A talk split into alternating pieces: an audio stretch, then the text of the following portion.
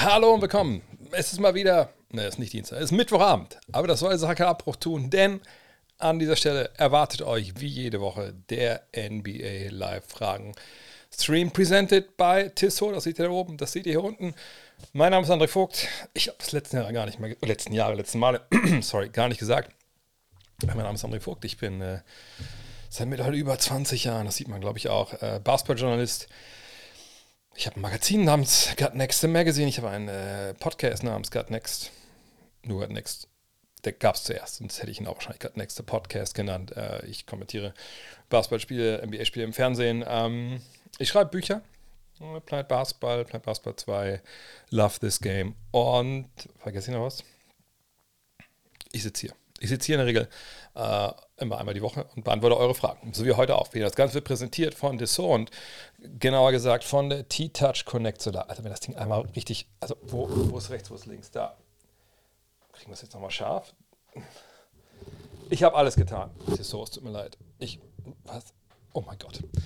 Aber die Unfähigkeit, die ich jetzt hier darstelle, hat nichts mit der Uhr zu tun, denn die ist geil. Ihr merkt das ja auch, ich trage die ja immer nicht immer jetzt. Ähm, außer vielleicht beim, beim Pumpen hier links im ähm, ähm, Home Gym oder jetzt ab und zu, wenn ich auch mal wieder auf, auf der Straße bin und da pumpe, weil da ist mir ein bisschen zu schade, dass ich dieses schöne äh, Titangehäuse irgendwie kaputt mache, ähm, weil das Ding ist mittlerweile echt mein äh, Begleiter geworden. Auch weil Sachen drin sind wie Schrittzähler, eine kleine Solaranlage, all die Sachen, das wisst ihr auch alle.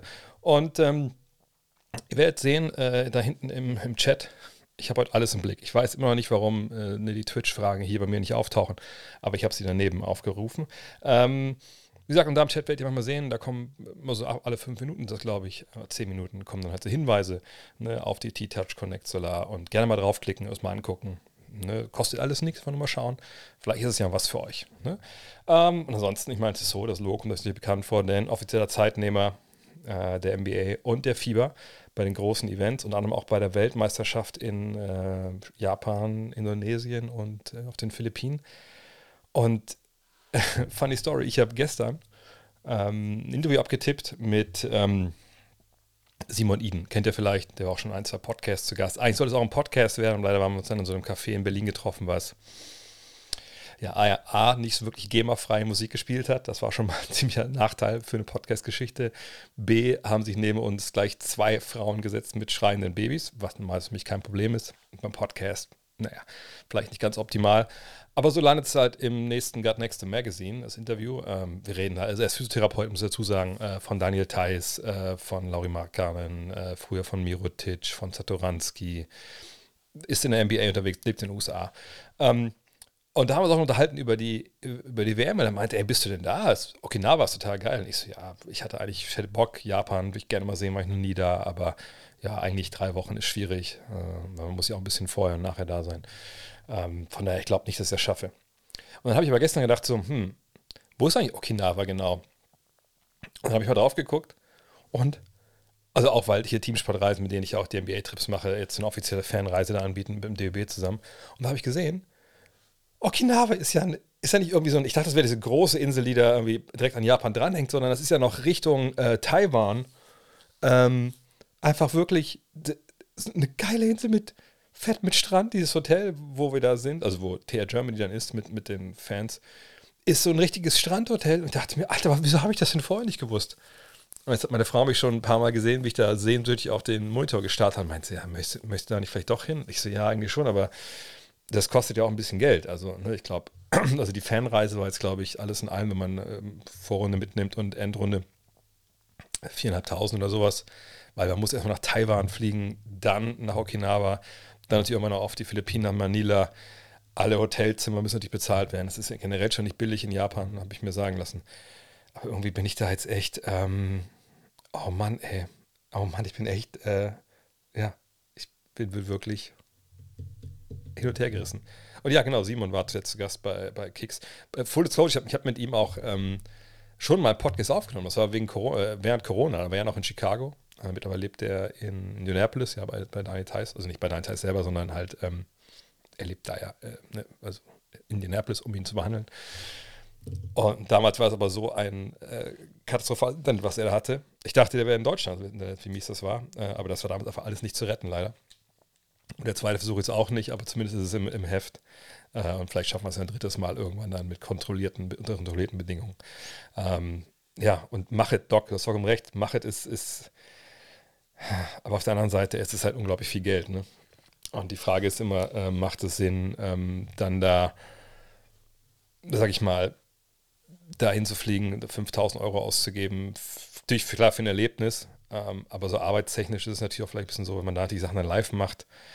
Ähm, das ist ja auch eine große, eine große Zeitdifferenz und so. Mal gucken. Bock habe ich gesagt, brutal. Äh, ich war ja auch schon 2002 bei der Weltmeisterschaft dabei. Das ist schon, das ist schon echt, echt, echt nice. Ähm, aber genug der Präambel. Kommen wir zu euren Fragen und wie das hier läuft. Und es läuft so wie immer. Ihr stellt die Fragen, ich arbeite alles ab. Ich sage, jetzt muss ich ein bisschen gucken, dass ich mal zwei Fenster hier habe. Ich werde immer hin und her springen, so einmal hier YouTube etc. und einmal halt Twitch. Keine Ahnung, warum das nicht, nicht anders geht. Ähm, soll ich eure Frage mal vergessen? Einfach nochmal neu stellen. Und bitte nicht böse sein. Bitte nicht böse sein. Es ist nicht, äh, ist nicht persönlich gemeint. Achso, und wenn ihr hier seid, um mir zu sagen, dass ich euer Team hasse, weil ich, wenn euer Team scheiße gespielt habt, das auch gesagt habt on air, frei nach Detlef Schrempf. Die Älteren werden, das, werden sich erinnern. Sorry, ist mein Job. Aber fangen wir an. fangen wir bei Twitch an. Ich gucke mal rüber. Äh, zwei Fragen direkt. Ähm, wann in etwa kommt der Spielplan für die neue Saison raus und muss man höhere Kosten bei den Auftaktpartien erwarten? Plane Ende Oktober nach New York zu fliegen, würde gerne die Knicks und Nets anschauen. Ja, ähm, August. August ist immer die Antwort, die ich da allen gebe. Jetzt mittlerweile häufen sich schon wieder die Anfragen natürlich, hey, wann gibt es denn die nächsten Trips mit, mit dir und Teamsportreisen? Ähm, wann kommen die raus? Und dann kann ich immer sagen, ja, im August. Also wenn wir den Spielplan nicht haben, dann kann man auch keine Reisen planen. So. Man kann natürlich sagen, hey, wir planen dann und dann Januar fliegen wir nach New York. Was eine scheiß Zeit ist, um New York zu fliegen, weil es sehr kalt ist. Aber ne, nur mal als Beispiel. Und dann sind die beide nicht da. Das macht natürlich keinen Sinn. Deswegen müssen wir bis, bis August warten. Aber meistens ist so, der Spielplan kommt raus. Erst kommen ja meistens so eine ähm, Christmas Games und dann die, die Opening Week. Und dann ein, zwei Tage später ist dann alles draußen. Und ähm, eigentlich in der Regel, TR Germany ist mittlerweile so fett drin im, in, in, dem Business, also dass sie einfach genau wissen, wie die das machen. Eigentlich dauert es keine Woche und die Trips stehen. Und dann sind die auch relativ schnell wieder ausverkauft. Also von daher, ähm, wie gesagt, das ist alles. Ähm, alles im August dann halt fest.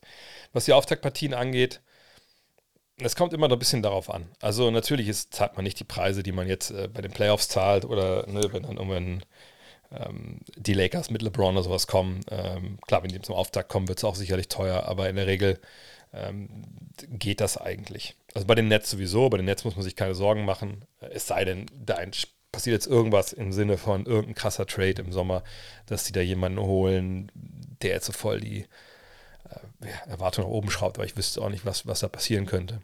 Aber nö, wenn die Karten rauskommen, das ist ja dann auch im August, ticketmaster.com, dann einfach direkt buchen und dann kommt man eigentlich da auch relativ schnell und relativ gut halt hin, denke ich mal. Und ansonsten ja, einfach hoffen, dass, es, dass sie zu Hause spielen in der Zeit. Aber das wird, wenn du ein bisschen länger da bist, ja auf jeden Fall der Fall sein. So, ich kann jetzt auch nur mal die von Facebook und so von YouTube reindrücken, von daher mag ich das mal. Was muss passieren, dass die Warriors das Ding noch drehen? Das Spiel zu Hause werden sie schon gewinnen, aber welche Stellschrauben müssen vielleicht hauptsächlich psychisch gedreht werden, um die Serie noch zu gewinnen? Ähm, Habe ich heute auch in der Rapid Reaction über gesprochen, ähm, die ja, am Podcatcher für euch bereit liegt.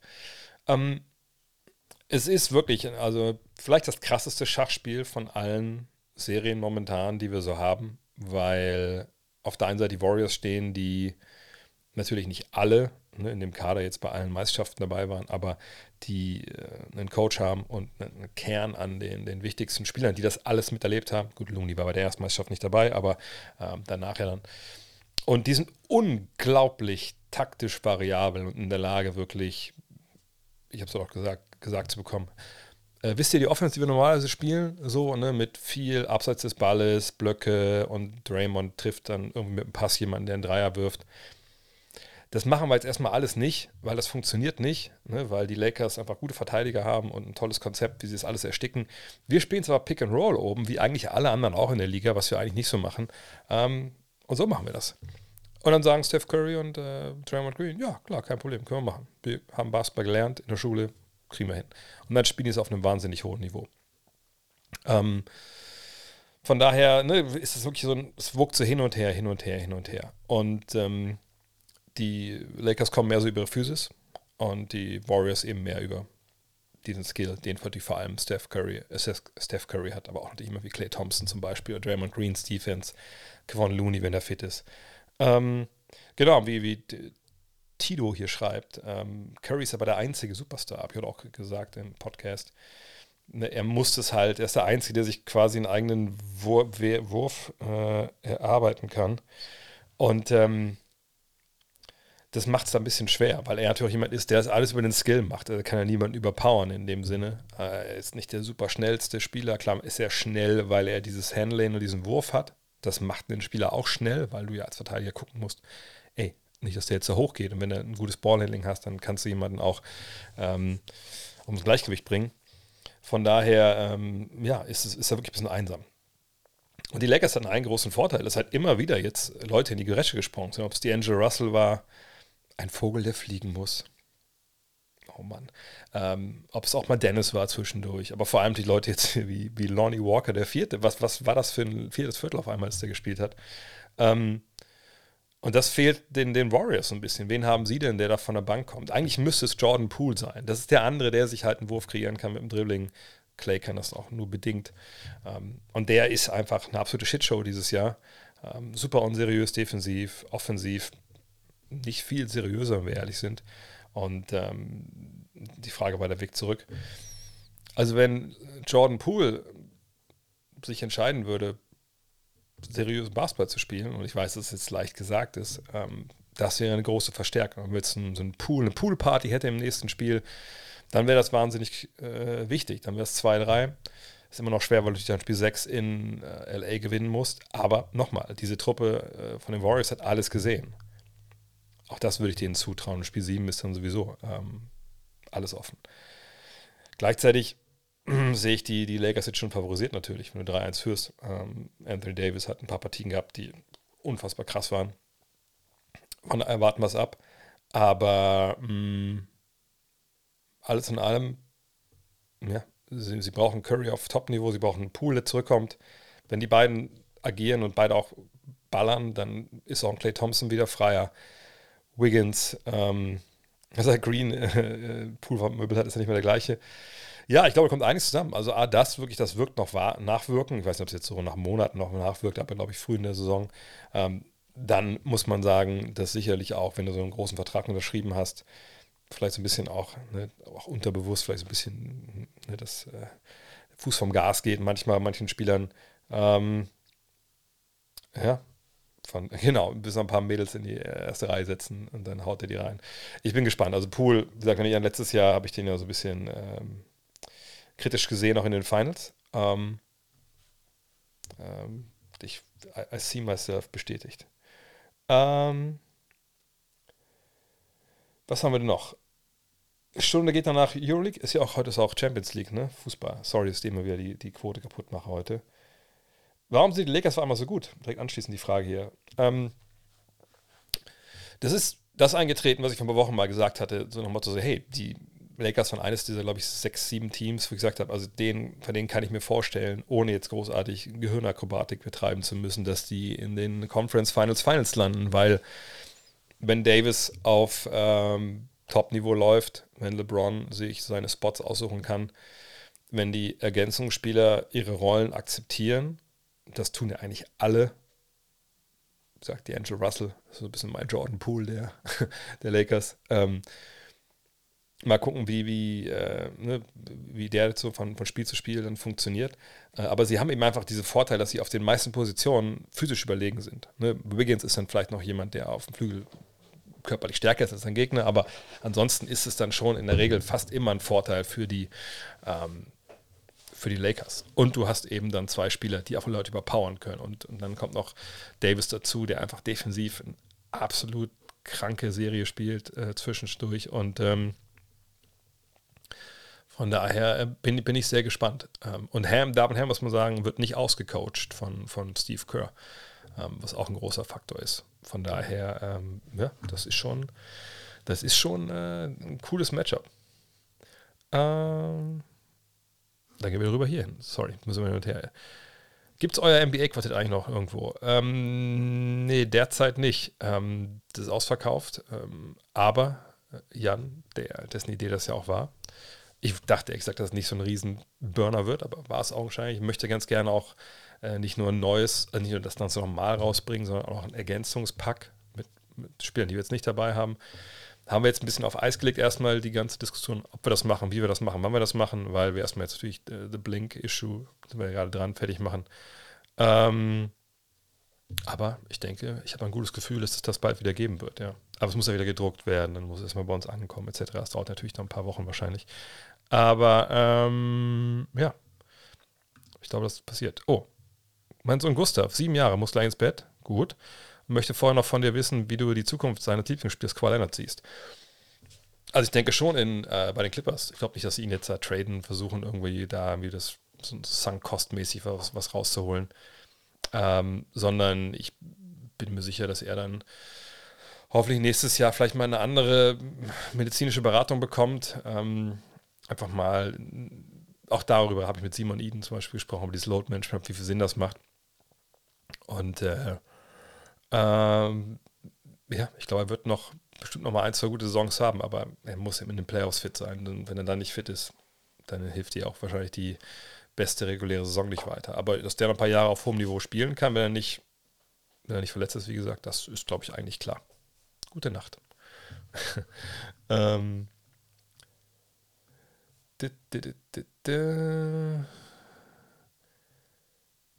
was haben wir denn hier? Es, es freut dass, dass da viel los ist im Chat, aber da muss ich mal ein bisschen scrollen, bis ich zu den Fragen komme.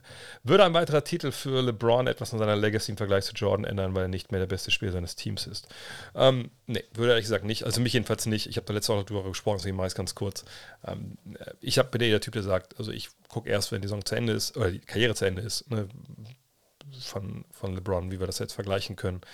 Ähm, ein Titel mehr ist schön, besser als ihn nicht zu haben. Ne? Haben ist besser als brauchen. Aber wenn man mal überlegt, wer, was so die, ähm, was so die Totschlagargumente sind der Jordan-Fraktion. Ne? Also sechs Titel sind mehr als, was sind es jetzt, vier, ne? Ähm, okay, cool. Das sind auch noch mal mehr als fünf, von daher wird das auch nicht, glaube ich, super viel ändern. Und natürlich könnten die dann auch sagen, ja, außerdem, da war er nicht der beste Spieler. Ähm, dann, selbst wenn er noch sich sechs gewinnt, würden sie sagen, gut, aber sechs gewonnen, wie, wie oft waren in den Finals? Jordan war sechs von sechs. So, ähm, von daher, das, das, die, die Jordan vorne haben wollen, die werden sich davon auch nicht ähm, großartig beeinflussen lassen. Im Gegenteil, Fuji Bayoshi schreibt es ja auch und Nowitzki auch.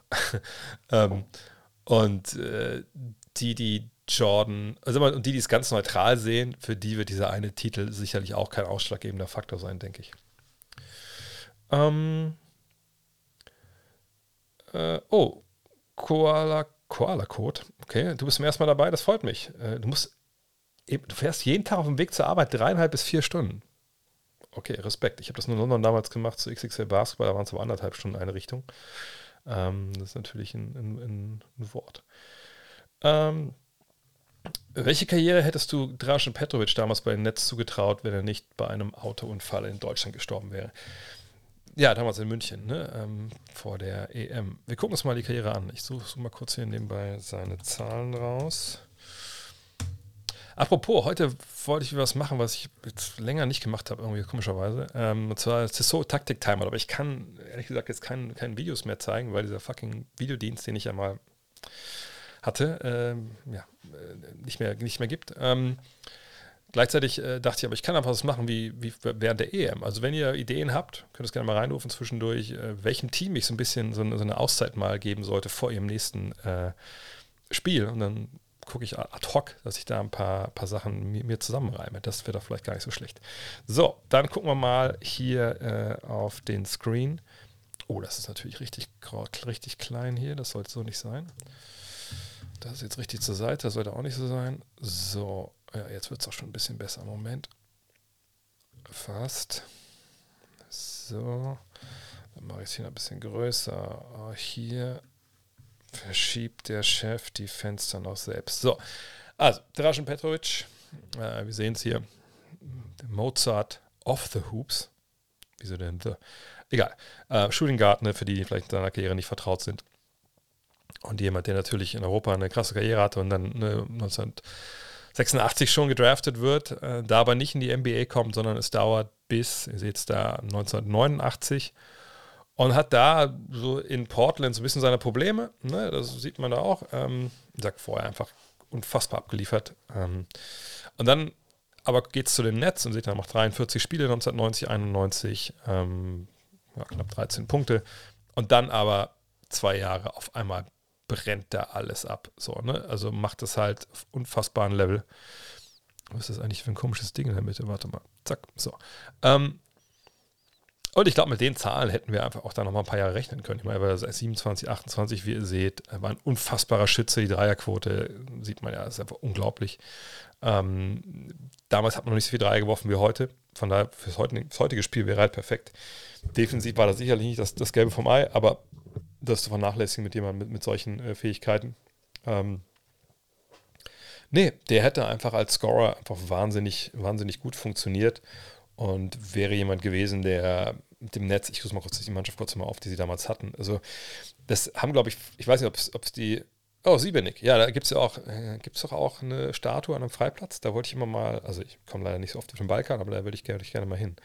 Ähm, das war ja die Mannschaft damals, da in seinem letzten Jahr. Wenn ihr mal schaut, Petrovic, Coleman, Kenny Anderson, das war so, ne, die Big Three damals.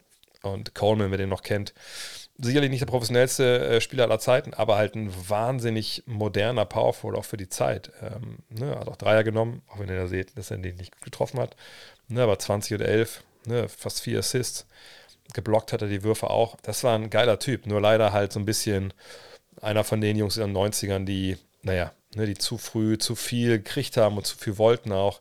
Kenny Anderson auch nicht super seriös, aber ein super kreativer äh, Playmaker gewesen. Gut, der ganze Rest, seht ihr auch zum Beispiel Sam Bowie. Ähm, naja, der kennt ja die Story natürlich. Chris Morris, glaub, war nicht Chris Morris der Typ, der damals äh, gespielt hat mit, das war damals ein bisschen ein Running Gag, was die, die New Jersey Nets damals anging, ähm, dass da einfach viele Knuckleheads unterwegs waren. Ich glaube, Chris Morris war der Typ, der sich in dem Spiel äh, die Schuhe nicht zugebunden hatte oder nicht zuspielen wollte. Äh, von daher, ja, also mit Dražen Petrovic ist wirklich einer der ganz großen, leider. Ähm, sehr viel zu früh verstorben. Und der wäre auf jeden Fall ähm, mehrfacher Ortsstar geworden, bin ich mir überhaupt nicht sicher. Und heute wäre das ein absoluter Burner. Äh, hm, was war das nächste? Genau. Äh, The Athletic Modell mit deutschen NBA-Journalisten ist das möglich, ich denke schon. Ähm, nur mit deutschen NBA-Journalisten. Immer als ich damals angefangen habe, ähm, mit Gut Next habe ich ja vier Jahre erstmal so gemacht und dann habe ich versucht, das Ganze ja auch auf ein bisschen größere Beine zu stellen und versucht, diese Plattform, die ich äh, hier hatte, ähm, zu nutzen. Zum einen natürlich, um mich da auch ein zweites finanzielles Standbein aufzubauen, damals neben Five, aber eben auch, um anderen Leuten, die über Basketball schreiben wollen, berichten wollen, die Möglichkeit zuzugeben, weil ne, ich hatte bei Five das erlebt über die Jahre, dass wir immer wieder äh, Leute hatten, die Bock hatten, die Journalismus gelernt haben, Herz für Basketball hatten, haben die uns geschrieben, aber da wir so der einzige Arbeitgeber waren und einfach auch damals unser alter Verlag scheiß Raten gezahlt hat, äh, mit zum Beispiel jetzt nur das Vergleich, wir zahlen das Doppelte bei, ähm, äh, bei Gutnext als damals bei Five, ähm, dachte ich mir, ach komm, da kann ich ein paar Leuten, die, die Bock haben, da nochmal äh, ne, zumindest die Möglichkeit geben, dass sie monatlich Zeit investieren in, in Basketball und eben nicht dann vielleicht den Job ganz wechseln oder halt dann einfach anderen Mist machen müssen, um halt einfach über die Runden zu kommen. Ähm, und es hat ja damals auch zeitlang auch gut funktioniert, bis man gemerkt hat, okay, also es klickt irgendwie alles nicht so wirklich, also die Texte wollte irgendwie doch keiner lesen, äh, mit kaum mit angeklickt. Es ging halt meist um die Podcasts. Und ähm, viele von Jungs sind auch in andere Richtungen dann gegangen. Äh, für Basketball an sich, bin ich ehrlich, dürfte das nicht funktionieren. Für Fußball, was ja bei uns so der, der, das große Ding ist, oder generell für, für Sportjournalismus, bin ich auch der Meinung, dass es eigentlich nicht funktioniert. Was funktioniert, sind solche Einzelunternehmungen, wie zum Beispiel vom, vom Max, ähm, ne, vom Rasenfunk, wie mein Ding hier, Adrian Franke. Ähm, nur das sind so Dinge, die funktionieren. Auch noch ein paar andere natürlich, Jonathan Walker und so. Ähm, aber dass man jetzt hingeht und sagt, ey, wir machen ein Portal wie The Athletic. Und The Athletic ob die hundertprozentig funktionieren, ich weiß nicht, ob ihr die kennt. Also ich habe da auch einen Account, das ist natürlich das ist sowas wie ESPN, nur halt mit tieferen Geschichten, mehr Geschichten und eben, äh, aber auch, der kostet eben auch Geld. So wie ich es mitbekommen habe, sind die auch nicht wirklich profitabel. Es kann auch sein, dass ich da nicht auf dem neuesten Stand bin. Ähm, von daher, ähm, nee, das würde nicht funktionieren. Ähm, solche kleinen Bereiche funktionieren, aber bei mir ist ja auch kein Wasserkopf hinten dran noch. Ne, du bräuchtest ja, also die Athletik hat ja wirklich viele, viele Angestellte. Und wenn du die alle bezahlen willst, so viel Geld, das würde man in Deutschland nie im Leben zusammenkriegen. Ähm, genau, ich will auch eigentlich mal walk. Ich habe als damals, als ich ihn getroffen habe, erstmal gesagt, Alter, ich muss ihn fragen, heißt du Jonathan Walker oder heißt du Jonathan Walker? Ich wusste es halt auch nicht. Ähm, Hast du schon eine Solaranlage auf dem Dach? Nein, habe ich noch nicht. Wir haben zwar mit so einer Firma da, ähm, jetzt sind wir kurz vor, also wir jetzt quasi im Abschluss, die haben gesagt, das geht alles, was sie sich da vorgestellt haben. Jetzt gibt es den nächsten Gesprächstermin. Mal gucken, äh, wie das da weitergeht. Ja. Äh, kannst du grob skizzieren, worum es in der Blink-Ausgabe gehen wird? Eventuell ein paar Headliner-Stories äh, anteasern, inhaltlichen Nuggets zur Dark Issue bewegen sich, bewegten mich seinerseits zum Kauf. Ja, ähm, Blink war die Idee von Jan. Das sage ich nicht, weil es eine scheiß Idee ist, sondern das sage ich, ähm, weil ich ähm, das auch gut fand. Also die Idee ist, dass es um Entscheidungen gehen soll äh, im Basketball. Und das natürlich auf der einen Seite kann man das sehr, sehr speziell und, und ins Detail verstehen und sagen, ah krass, also auf dem Basketballfeld, warum entscheide ich mich für einen Pass, warum entscheide ich mich für einen Wurf? Wie kann ich denn lernen, die richtigen Entscheidungen zu treffen? Gibt es sowas wie viel im Basketball? Warum fließt denn bei manchen Leuten, da spielen manche, die äh, hakeln und wissen nicht, müssen mal gucken, bis sich entscheiden. Was sind zum Beispiel die Point-Five-Philosophie von Greg Popovich und was hat das mit Thomas Isalo in, in, in Bonn zu tun? Ähm, wie bringt man eigentlich jungen Leuten bei, wie sie auf dem Basketballfeld Entscheidungen treffen, wie sie Sachen lesen? Das ist eine Geschichte. Die andere Sache ist natürlich Entscheidungen. Ähm, das kann ja gefühlt alles sein. Ne? Ähm, Nikola Jokic, ne? wie spielt der eigentlich Basketball? Wie kommt das, dass der solche Entscheidungen trifft, die eigentlich ein normaler Center gar nicht so treffen würde? Die Skills, die er hat, das hat ja viel mit Entscheidungsfindung zu tun und Kreativität. Wie geht sowas? Ähm, und auf der anderen Seite ist dann aber auch so, ey, was waren eigentlich, ähm, warum haben halt die, die Brooklyn Nets zweimal sich dafür entschieden, ein Superteam aufzubauen und sind beides Male krachend gescheitert? Ähm, was war eigentlich der Hintergrund hinter The Process in, in Philadelphia? Ähm, warum wird eigentlich geload managed? Was sind denn da die Hintergründe? Ähm, muss man sich stellenweise entscheiden als Spieler, okay, ich spiele jetzt, aber dafür bin ich dann später verletzt. Ähm, und ähm, wie ihr merkt, das sind zwei verschiedene Bereiche. Ne? Oder eine What if? Ne? Was ist, wenn manche Leute sich in ihrer Karriere an einem gewissen Punkt anders entschieden hätte? Und ähm, da es diese beiden Pole gibt, sage ich mal, diese, diese, man nennt das so Lesegeschichten, ne, diese ein bisschen, ne, wo man einfach eine Geschichte hört, äh, und auf der anderen Seite eben dieses bisschen sogar wissenschaftliche fast, haben wir uns entschieden, hm, warum machen wir nicht zwei Hefte in einem? Also, wenn ihr das Heft bekommt, wird es so sein, ihr werdet das, je nachdem, wie ihr das aus dem Umschlag zieht, ihr werdet ein Cover sehen, eben entweder Sue Bird oder Nikola Jokic. Und bei Sue Bird dahinter ne, wenn ihr anfangt zu lesen, ganz normal, wird der Teil sein mit diesen Lesegeschichten, äh, die so ein bisschen, ähm, ja, also eher so Lesegeschichten sind, natürlich auch ein bisschen technischer werden. Zum Beispiel Brooklyn ist natürlich eine Geschichte, wo es darum geht, Salary Cap etc. pp. Ähm, aber irgendwann ist dann in der Hälfte, werdet ihr merken, oh, Moment mal, hier ist noch richtig gerade, hier ist es falsch rum. Und dann kann man das umdrehen, da weiterlesen. Aber eigentlich äh, ist es so, dass man eigentlich dann das Heft umdrehen muss. Weil auf der hinteren Seite oder vorne, je nachdem, wie ihr das entscheidet, ist dann Jokic mit seinem Cover. Und da geht das Heft quasi nochmal neu los. Und das ist dann die Hälfte, die halt super technisch, super ins Detail geht und ähm, einfach, da gibt es auch sehr, sehr viele Interviews, ne, die funktionieren. Eins, eins, nee, zwei fehlen noch. Also zum Beispiel haben wir einmal ein Interview mit, mit Ryan Blake, den kennt ihr vielleicht, ähm, wenn ihr im, glaube ich, im Mannheimer äh, Tennis zu Hause seid. Der war früher also das war früher, der ist immer noch der Sohn von, von Marty Blake, das ist der Mann, der für die NBA damals, habe ich in den 60ern, den ganzen Scouting-Service aufgebaut hat und äh, da hat Ryan auch, das ist seine Expertise, der ist halt ähm, einer der ja, der diesen Scouting-Service der NBA geleitet hat für, ja, für die NBA-Teams vor der Draft, ne, die dann halt Leute angucken, äh, auch mit den Kids dann sprechen und sagen, pass auf, du, wir haben mit den Leuten gesprochen, die, du bist ein Erstrunden-Pick, kannst ruhig drin bleiben, du bist ein Zweitrunden-Pick, ich glaube, du wirst gar nicht gedraftet.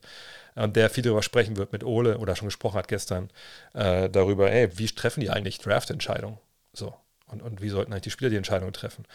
Dann äh, steht noch ein Interview aus mit Paul Shirley, was ihr den kennt, äh, Can I Keep My Jersey, der hat ein Buch geschrieben, so ein Journeyman aus der NBA, der auch viel in Europa dann war, der ein bisschen beschreiben soll, hey, wie ist es eigentlich, wenn dir die Entscheidung ein bisschen abgenommen wird? So, ne? wenn dann halt äh, dann der Manager sagt, äh, du hast nicht genug Punkte gemacht, äh, geh bitte.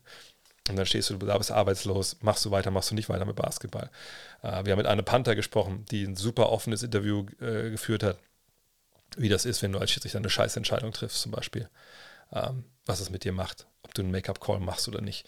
Ähm, wir haben, ich glaube, ich bete das ganze Heft runter, wir haben eine Geschichte, das ist mein absoluter Favorite, obwohl es eine Fotostrecke ist, weil das ist das letzte, was ich anteaser, glaube ich jetzt. Ähm, es geht darum, äh, ich wollte eigentlich eine Geschichte schreiben, die NBA und KI, aber ich hatte keinen richtigen Ansprechpartner gefunden ähm, und wollte jetzt auch nicht einfach Blatt und Sachen abschreiben aus dem Netz. Ähm, ne, so, bla, bla, bla, das kommt dann. Und auf der anderen Seite wollten wir natürlich eine Fotostrecke haben, aber ich dachte jetzt auch so, also es gab auch eine Idee, einen super talentierten, ähm, ähm, ja, ähm, wie soll ich sagen, einen super kreativen einzukaufen, der einfach uns Fotomontagen macht, was ich zum Beispiel, was wäre, wenn Kevin Durant damals nicht zu den Warriors gegangen wäre, sondern zu den Knicks. Oder Kyrie und er gehen zu den Knicks. Was wäre, wenn äh, LeBron, ähm, also wir haben verschiedene Ideen gehabt, was man also machen hätte können. Das konnte man uns aber leider nicht leisten, weil, wie gesagt, ne, wir müssen ja auch mal die Kosten leider noch im Blick haben. Ähm, und dann dachte ich mir, hm, wie machen wir das jetzt? Also einfach nur blind irgendwie zu sagen, hier ist ein, äh, einfach nur ein ganz normales Foto von Getty Images unserer Datenbank und wir sagen, hey, das hätte auch anders laufen können, fände ich, fänd ich irgendwie doof. Oder sicher, der, der Wurf reingeht, ist super, wenn nicht, dann nicht. Und jetzt haben wir das beides verheiratet. Und der, der Marc, unser Grafiker, der spielt da gerade mit rum. Es gibt ja verschiedene KI-Systeme, ähm, ne, die ihm auch Fotos erstellen. So. Und die Idee ist jetzt, dass wir diese ja, Systeme äh, füttern mit eben What-If-Ideen für prominente Basketballspieler, Trainer etc. Und die KI spuckt halt Bilder aus dazu. Und was ich daran so geil finde, es gibt, wir haben es noch nicht alles fix natürlich, das ist alles noch ein Work in Progress, da kann man ja auch viel noch nachjustieren und Gleichzeitig hat, man auch viele Sachen, die nicht funktionieren. Kann zum Beispiel nicht sagen, hey, pack mir bitte LeBron James ins äh, Trikot äh, der Golden State Warriors. Dann steht nämlich hier nicht Warriors drauf, sieht das scheiße aus und so. Auch ein paar von den Spielern, die nicht prominent ist, sind, sehen natürlich dann scheiße aus. Weil dieses, ähm, also diese Programme ziehen ja dann so Bilder aus dem Netz. Und, aber naja, jedenfalls, das wird, glaube ich, sehr, sehr geil. Weil ein paar Bilder, die wir schon haben, die sind unfassbar geil weil man verdenkt, Alter, wie, wie, wie, krass. Und natürlich ist es auch krass, dass das alles von der KI generiert ist. Äh, und wenn ein paar Bilder dabei sind, die mega scheiße aussehen, finde ich, sind wir auch ganz geil, weil dann müssen wir vielleicht noch nicht ganz so viel Angst vor der KI haben. Also das jedenfalls so, das ist so in der Nutshell, die ganze Nummer. Ähm, eine Sache haben wir leider nicht hinbekommen, das die letzte dazu. Eigentlich war die Idee, dass man, dass quasi nach jedem Artikel irgendwie äh, einen kleinen Kasten gehabt hätten, haben wir so, okay, jetzt kannst du dich selber entscheiden, willst du hier weiterlesen oder da weiterlesen? Aber das fanden wir irgendwie so ein bisschen corny irgendwann, haben wir das noch nicht gemacht. Aber ihr könnt es natürlich vorbestellen jetzt hier auf gutnextmac.de. Äh, wo würdest du Evan Jahren am liebsten sehen nächste Saison? Spurs wäre noch wahrscheinlich eine optimale Ortsentwicklung. Ich habe schon, auch schon mal gesagt, deswegen sage ich ja, Spurs wäre geil mit Popovic, äh, auch weil er natürlich einen Background hat mit Internationals und die ganz gute Spieler mit rum hätten. Aber ähm, ich glaube, Orlando wäre auch eine gute Geschichte äh, mit Banquero mit Wagner. Das wäre natürlich ein krasses, krasses junges Trio. Ähm, meine Einschätzung zu Jan ist der Hype gerechtfertigt? Ja, also ich glaube, wenn man da jetzt hinguckt, ähm, auch was er in der französischen Liga macht, und es ist ja jetzt nicht irgendwie, ähm, ich hätte fast gesagt, nicht zweite griechische Liga, aber da hat damals ja äh, Janis auch, auch funktioniert und das ist dann auch funktioniert für ihn dann in der NBA. Ähm, nee, also bei Manjama mache ich mir eigentlich, äh, klar kann man wieder sagen, hey, der ist zu dünn, der verletzt sich. Ja, haben wir sicherlich damals auch über, äh, haben wir damals auch über, äh, oder hätten wir, wenn es Social Media geben hätte, hätten wir das auch über ähm, Abdul-Jabbar gesagt. Natürlich gibt es Beispiele wie zum Beispiel Ralph Sampson, aber das war alles auch in einem Land vor unserer medizinischen Zeit. Die Skills, die der Junge hat, sind unfassbar und es würde mich unglaublich wundern. Oder es wäre sehr, sehr tragisch, wenn der die irgendwelche Verletzungen, das gilt für alle, ähm, da nicht sein Potenzial abrufen könnte. Aber das ist natürlich der klare erste Pick auf jeden Fall. Ähm, Nuggets-Spiel gestern fand ich irgendwie so geil. Okay. Hat Spaß gemacht und dieser Jokic ist einfach nur crazy. Gibt, glaubst du noch an die Suns? Ähm, ich denke schon, dass die Nuggets diese Serie gewinnen, einfach weil sie mehr Optionen haben. Ähm, aber, das habe ich gestern heute Nacht ja auch gesagt, äh, beim Spiel Sixers gegen äh, Celtics. Wir sind jetzt an dem, bei den allermeisten Serien, also gerade die Serien, die zu 2-3 oder 3-2 stehen, ähm, an dem Punkt, wo es natürlich äh, jetzt wirklich manchmal einfach auch krass auf die Tagesform ankommt und eben an dem Punkt, wo beide Teams sich kennen. So, da gibt es halt keine taktischen Geheimnisse mehr. Du kannst ein paar Sachen feinjustieren, äh, aber das gelingt ja auch nicht mit jeder Mannschaft, wenn man ehrlich ist, sondern ne, manche Mannschaften, die sind dann einfach, sind so, wie sie sind und da kannst du dann auch nicht viel noch irgendwie, irgendwie von Spiel zu Spiel irgendwie ändern. Gerade jetzt zu dem Punkt, Zeitpunkt, wo die ganzen, wo alle einfach wissen, wo, was der andere vorhat. So. Aber da hilft dir natürlich wahnwitzig, wenn du eben Closer hast oder Leute hast, ähm, die einfach nicht eins zu eins zu stoppen sind und die an guten Tagen, wo du alles gegen die richtig machen kannst und du verlierst trotzdem. Naja, und ich würde sagen, dass mit äh, Devin Booker und mit ähm, dem Kollegen Kevin Durant da zwei Leute spielen, auf die das relativ gut zutrifft. So, also, wir haben es ja gesehen, das eine Spiel haben sie gewonnen, weil die beiden zusammen, was haben sie, 75 gemacht oder was? Oder waren sogar 80 einmal? Äh, ne?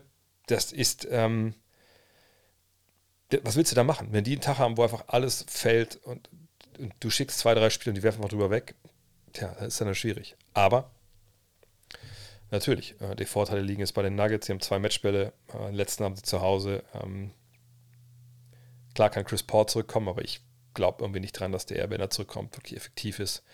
Die Bank, naja, klar kann jemand wie Landry Shamet mal vollkommen durchdrehen, alles treffen. Was waren es? Fünf von acht Dreiern. Aber das machen die ja, also wenn machen sie meistens zu Hause. Spiel 6 müsste so ein Spiel sein, wo man auch vielleicht von der Bank ein bisschen was kriegt. Aber alles in allem glaube ich einfach, dass die, die Nuggets zu gut sind. Nicht nur, weil sie Jokic haben, sondern weil sie einfach Murray haben. Michael Porter Jr. ist up and down, aber Aaron Gordon, Bruce Brown, Jokic macht die halt alle besser. Und er besorgt denen allen Buckets. Und sie haben eine, das kommt mir viel zu kurz, sie haben eine sehr, sehr gute, sehr, sehr gut gespielte defensive Strategie, was wir ja auch schon mal vor ein paar Wochen hier hatten, äh, bei dem einen Tassot-Taktiker, mit wenn ihr euch erinnert. Ähm, von daher, äh, ja, das ist eine, für mich, ich habe heute gesagt im Podcast heute habe ich ein Power-Ranking der letzten jetzt acht Teams. Welches Team ist, welche Teams sind für mich momentan am ehesten Favorit auf die Meisterschaft? Das sind die Nuggets Erster. Ähm, und ja, die Nuggets zuzuschauen macht wahnsinnig Spaß, klar. Äh, denkst du, JJ Redick wäre als NBA-Coach geeignet? Heute gab es ja Gerüchte um die Raptors. Nö, es gab keine Gerüchte, es gab eine Meldung, das ist ja mehr als ein Gerücht, von Vogue, dass ähm, er mit denen jetzt auch sprechen wird, glaube ich. Und ähm, hat mich ein bisschen überrascht auf der einen Seite, auf der anderen Seite irgendwie auch nicht. Wäre jetzt nicht der erste ähm, Spieler, der über ne, eine Zeit beim Fernsehen als Experte dann irgendwie in so, so einen Job gelobt wird.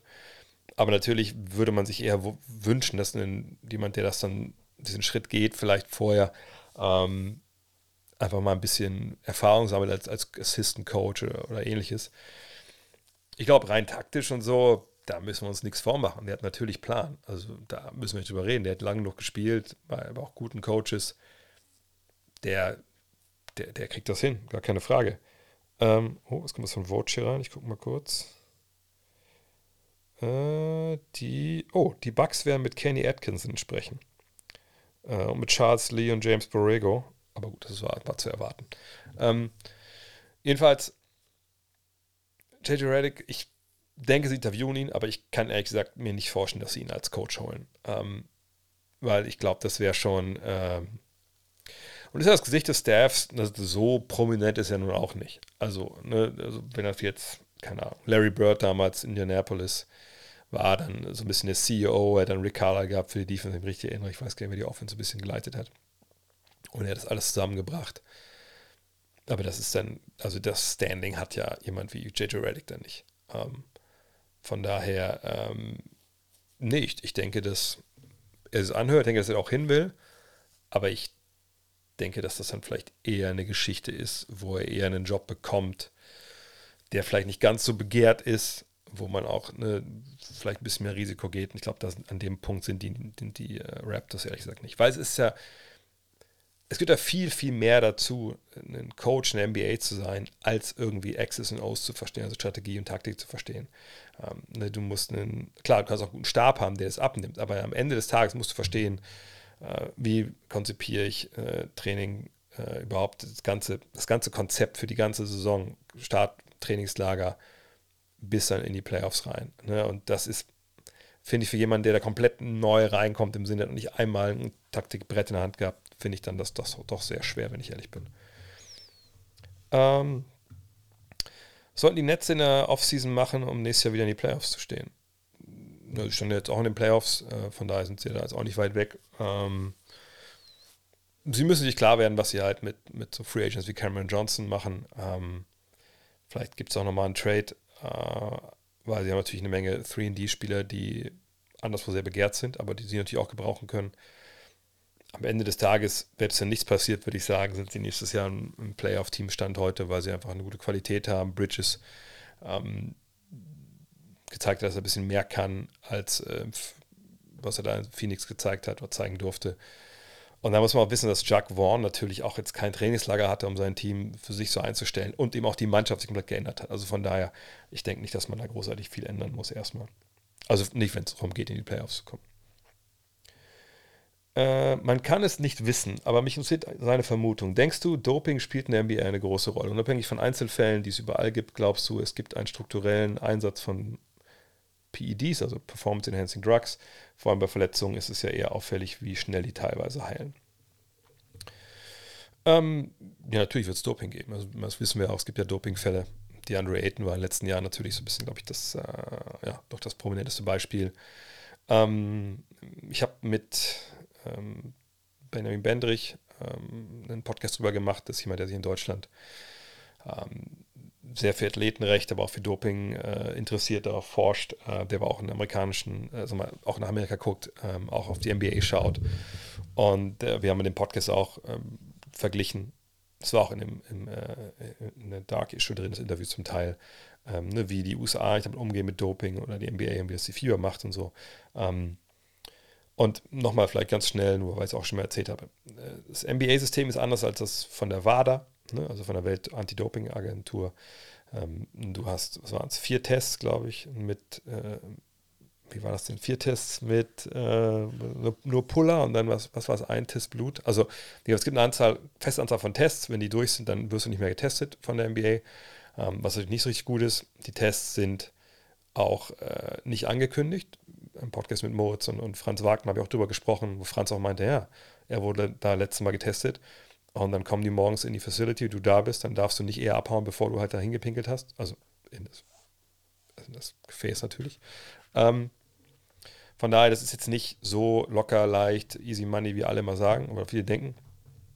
Aber ähm, natürlich gibt es da Lücken.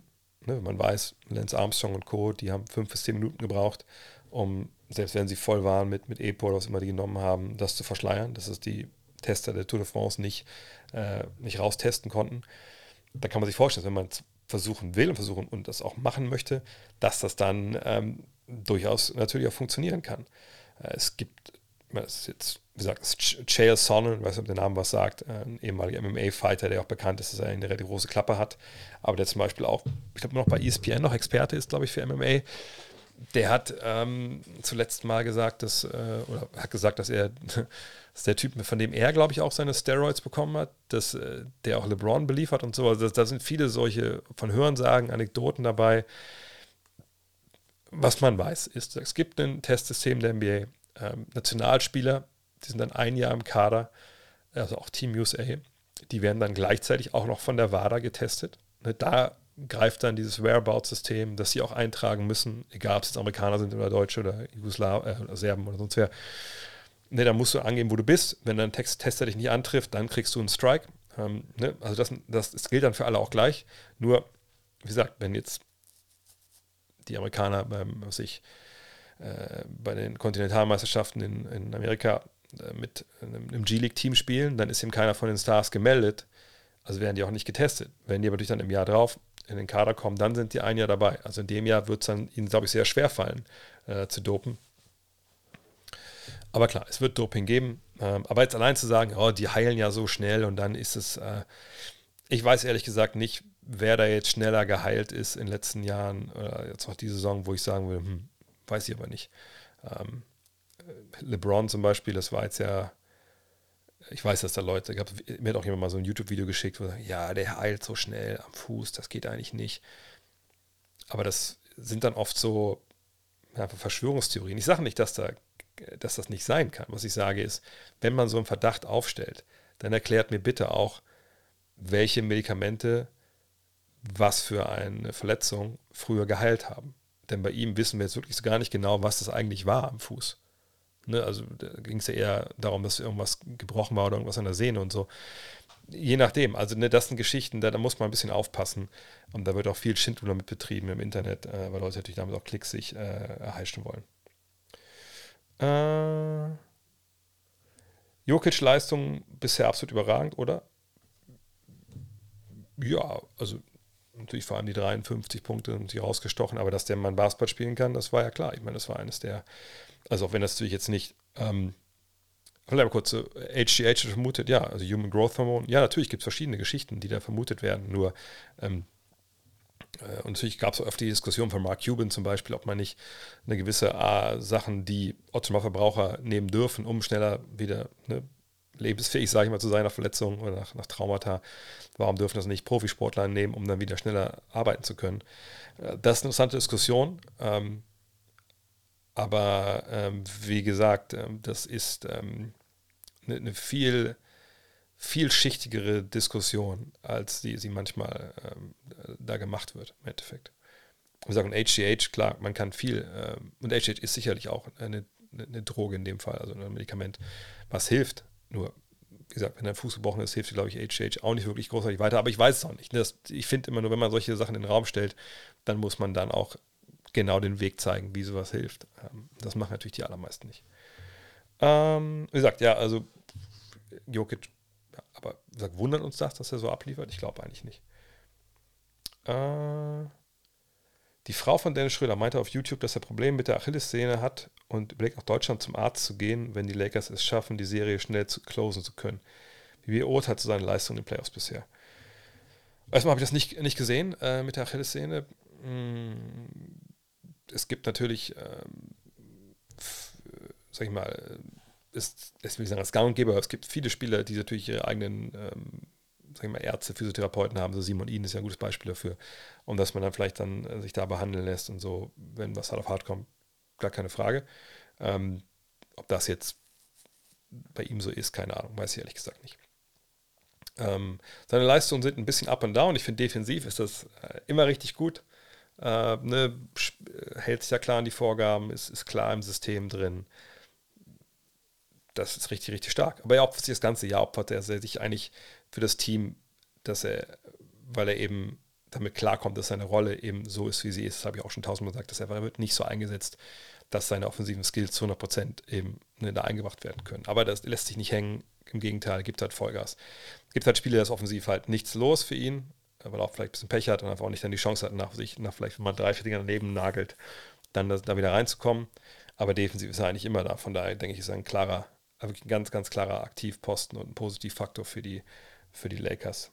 Aber hoffen wir mal, dass es nicht so wirklich schlimm ist da mit, seinem, mit seiner Achillessehne. Äh, Lakers haben ja einige Free Agents und Restricted Free Agents nächste Saison. Was denkst du, können sie erhalten? Wen wollen sie bezahlen? Äh, gibt mir die Chance mal wieder, obwohl ich es mittlerweile auswendig kann, aber gibt mir die Chance mal wieder bei, bei Spotrack reinzuschauen. Weil darüber haben wir natürlich an der Stelle ja auch schon öfter gesprochen. Ähm, wie das jetzt hier aussieht. So, und da haben wir die Zahlen, das sind die, die nächstes Jahr unter Vertrag stehen. Das sind nicht viele Leute. Ich glaube, das sieht man auf den ersten Blick. Beasley ist eine Cluboption. Muss man nicht halten, wenn man nicht will, aber das ist natürlich auch relativ viel Geld, was er verdient. Bamba ist nicht garantiert. Ne? Da muss man auch mal sehen, ob man da 10 Millionen, also das sind 26 Millionen, die man irgendwie noch abschmelzen lassen kann, aber wenn ihr oben die Zahlen seht, dann seht ihr, es ist 123, ohne die beiden ist man sich ne, bei knapp 100 Millionen. Aber da seht ihr, Russell, Hachimura, vielleicht ist Walker auch jemand, der jetzt maximal das Geld bekommt, keine Ahnung. Aber jedenfalls Andrew Russell, äh, Rui Hachimura, Austin Reeves, natürlich der große Name, die werden, denke ich, alle gehalten werden, da bin ich mir relativ sicher. Schröder, mal gucken, was für ihn noch an Geld übrig bleibt. Äh, Lonnie Walker mal gucken, Troy Brown mal gucken. Ähm, wichtig sind Russell, Hachimura und Reeves die wären schon teuer genug. Ich denke, Reeves wird ein sehr, sehr großes Angebot bekommen von außerhalb, die können gleich ziehen. Und wenn wir schon 100 Millionen sind und sagen wir mal für die drei, was wird für, für, für die aufgerufen dann pro Jahr zusammen? Sind wir mal konservativ, was ich sage mal, die drei trennen sich, äh, teilen sich 50 Millionen, dann sind wir schon mal eine ziemlich, ziemlich harte Nummer. So. Ähm, wenn sie jetzt, wenn sie von den dreien, das sind die teuren, wenn sie dann nur zwei von halten können und einer würden, müssen sie gehen lassen, dann würde ich Hachimura und Reeves halten, würde Russell äh, Tschüss sagen. Oder sign and traden vielleicht sogar. Und dann würde ich eher, eher Dennis für, für einen kleineren Betrag halten, wenn ich ehrlich bin. Ähm, aber ja. Ähm, warum wurde Jokic bestraft und nicht der Sunsplitzer? Für mich unnachvollziehbar. Ich hätte auch gedacht, das ist eigentlich eher ähm, Ischba da, Ischbia, also 25.000 bezahlt und dann ist die Sache gegessen.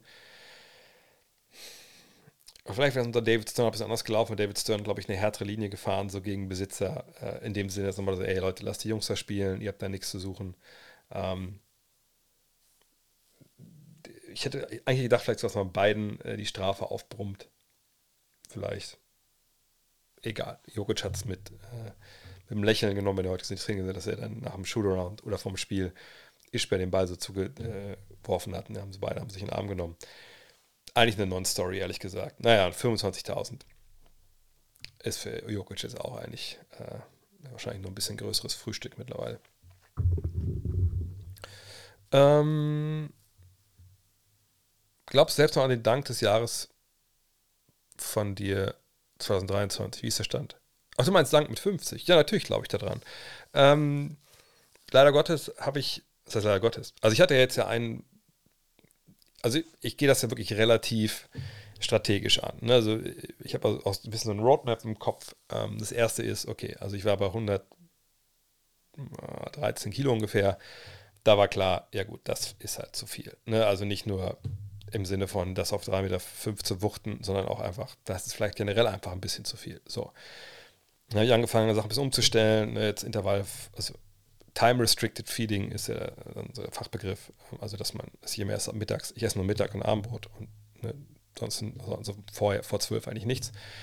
Das hat schon gut funktioniert. Ich bin jetzt bei 107, manchmal 106 ähm, Kilo. Das gibt so noch, noch ein paar runter. Also erstmal den Körper weniger Belastung aussetzen das, hilft natürlich auch bei der Höhe.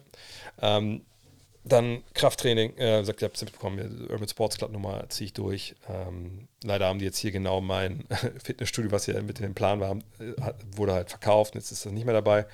Ähm, aber jetzt fahre ich wahrscheinlich morgen nach Braunschweig fahren, ein anderes Studio. Ansonsten mache ich so wie heute hier äh, auf meinem, in meinem, mein Kumpel Money würde sagen, äh, es ist ja dein Ghetto-Gym. Oh, das ist jetzt hier aber ein bisschen sehr unscharf. Warte mal. Naja, es wird auch nicht besser. Naja, gut. So sieht das manchmal aus, wenn man, äh, wenn man improvisiert. Jedenfalls, da habe ich meine Home Gym, kennt ihr vielleicht auch von Instagram. Ähm, und ähm, ja, da versuche ich auch so jeden Tag irgendwie ein bisschen was zu machen noch. Ein bisschen runter. So. Ähm, ja, aber auch der Chord. Ne? Der, also ich will das ja hier draußen machen. Klar, ich auch in eine Halle gehen können, aber es ist langweilig. Und außerdem habe ich ja meinen mein Home Court hier, ähm, muss ich ein bisschen ausholen. Ich habe den damals gebaut, 10 cm ne, ausgeschachtet, 15 Meter Split rein, dann so Rasengitter, da Split rein, da kurz Vlies rüber, also so ein Unkrautvlies und da dann halt diese, von, von, also diese, diese Plastikgitter, die quasi mein Belag sind. Das hat auch toll funktioniert. Dann habe ich mir gedacht, okay, weil der Boden war so uneben, da war an der Seite war das so offen, dann lief der Split raus, das ist keine gute Idee. Dann hatten wir Leute hier, die den Garten ein bisschen neu gemacht haben, sagen wir, könnt ihr da vielleicht äh, Borden rein tun und gesagt, ja klar, können wir machen. Haben sie gemacht. Aber haben die Kollegen, ja, weiß ich nicht, also haben vielleicht auch nicht ganz verstanden, was das eigentlich für ein, für ein was das eigentlich sein sollte.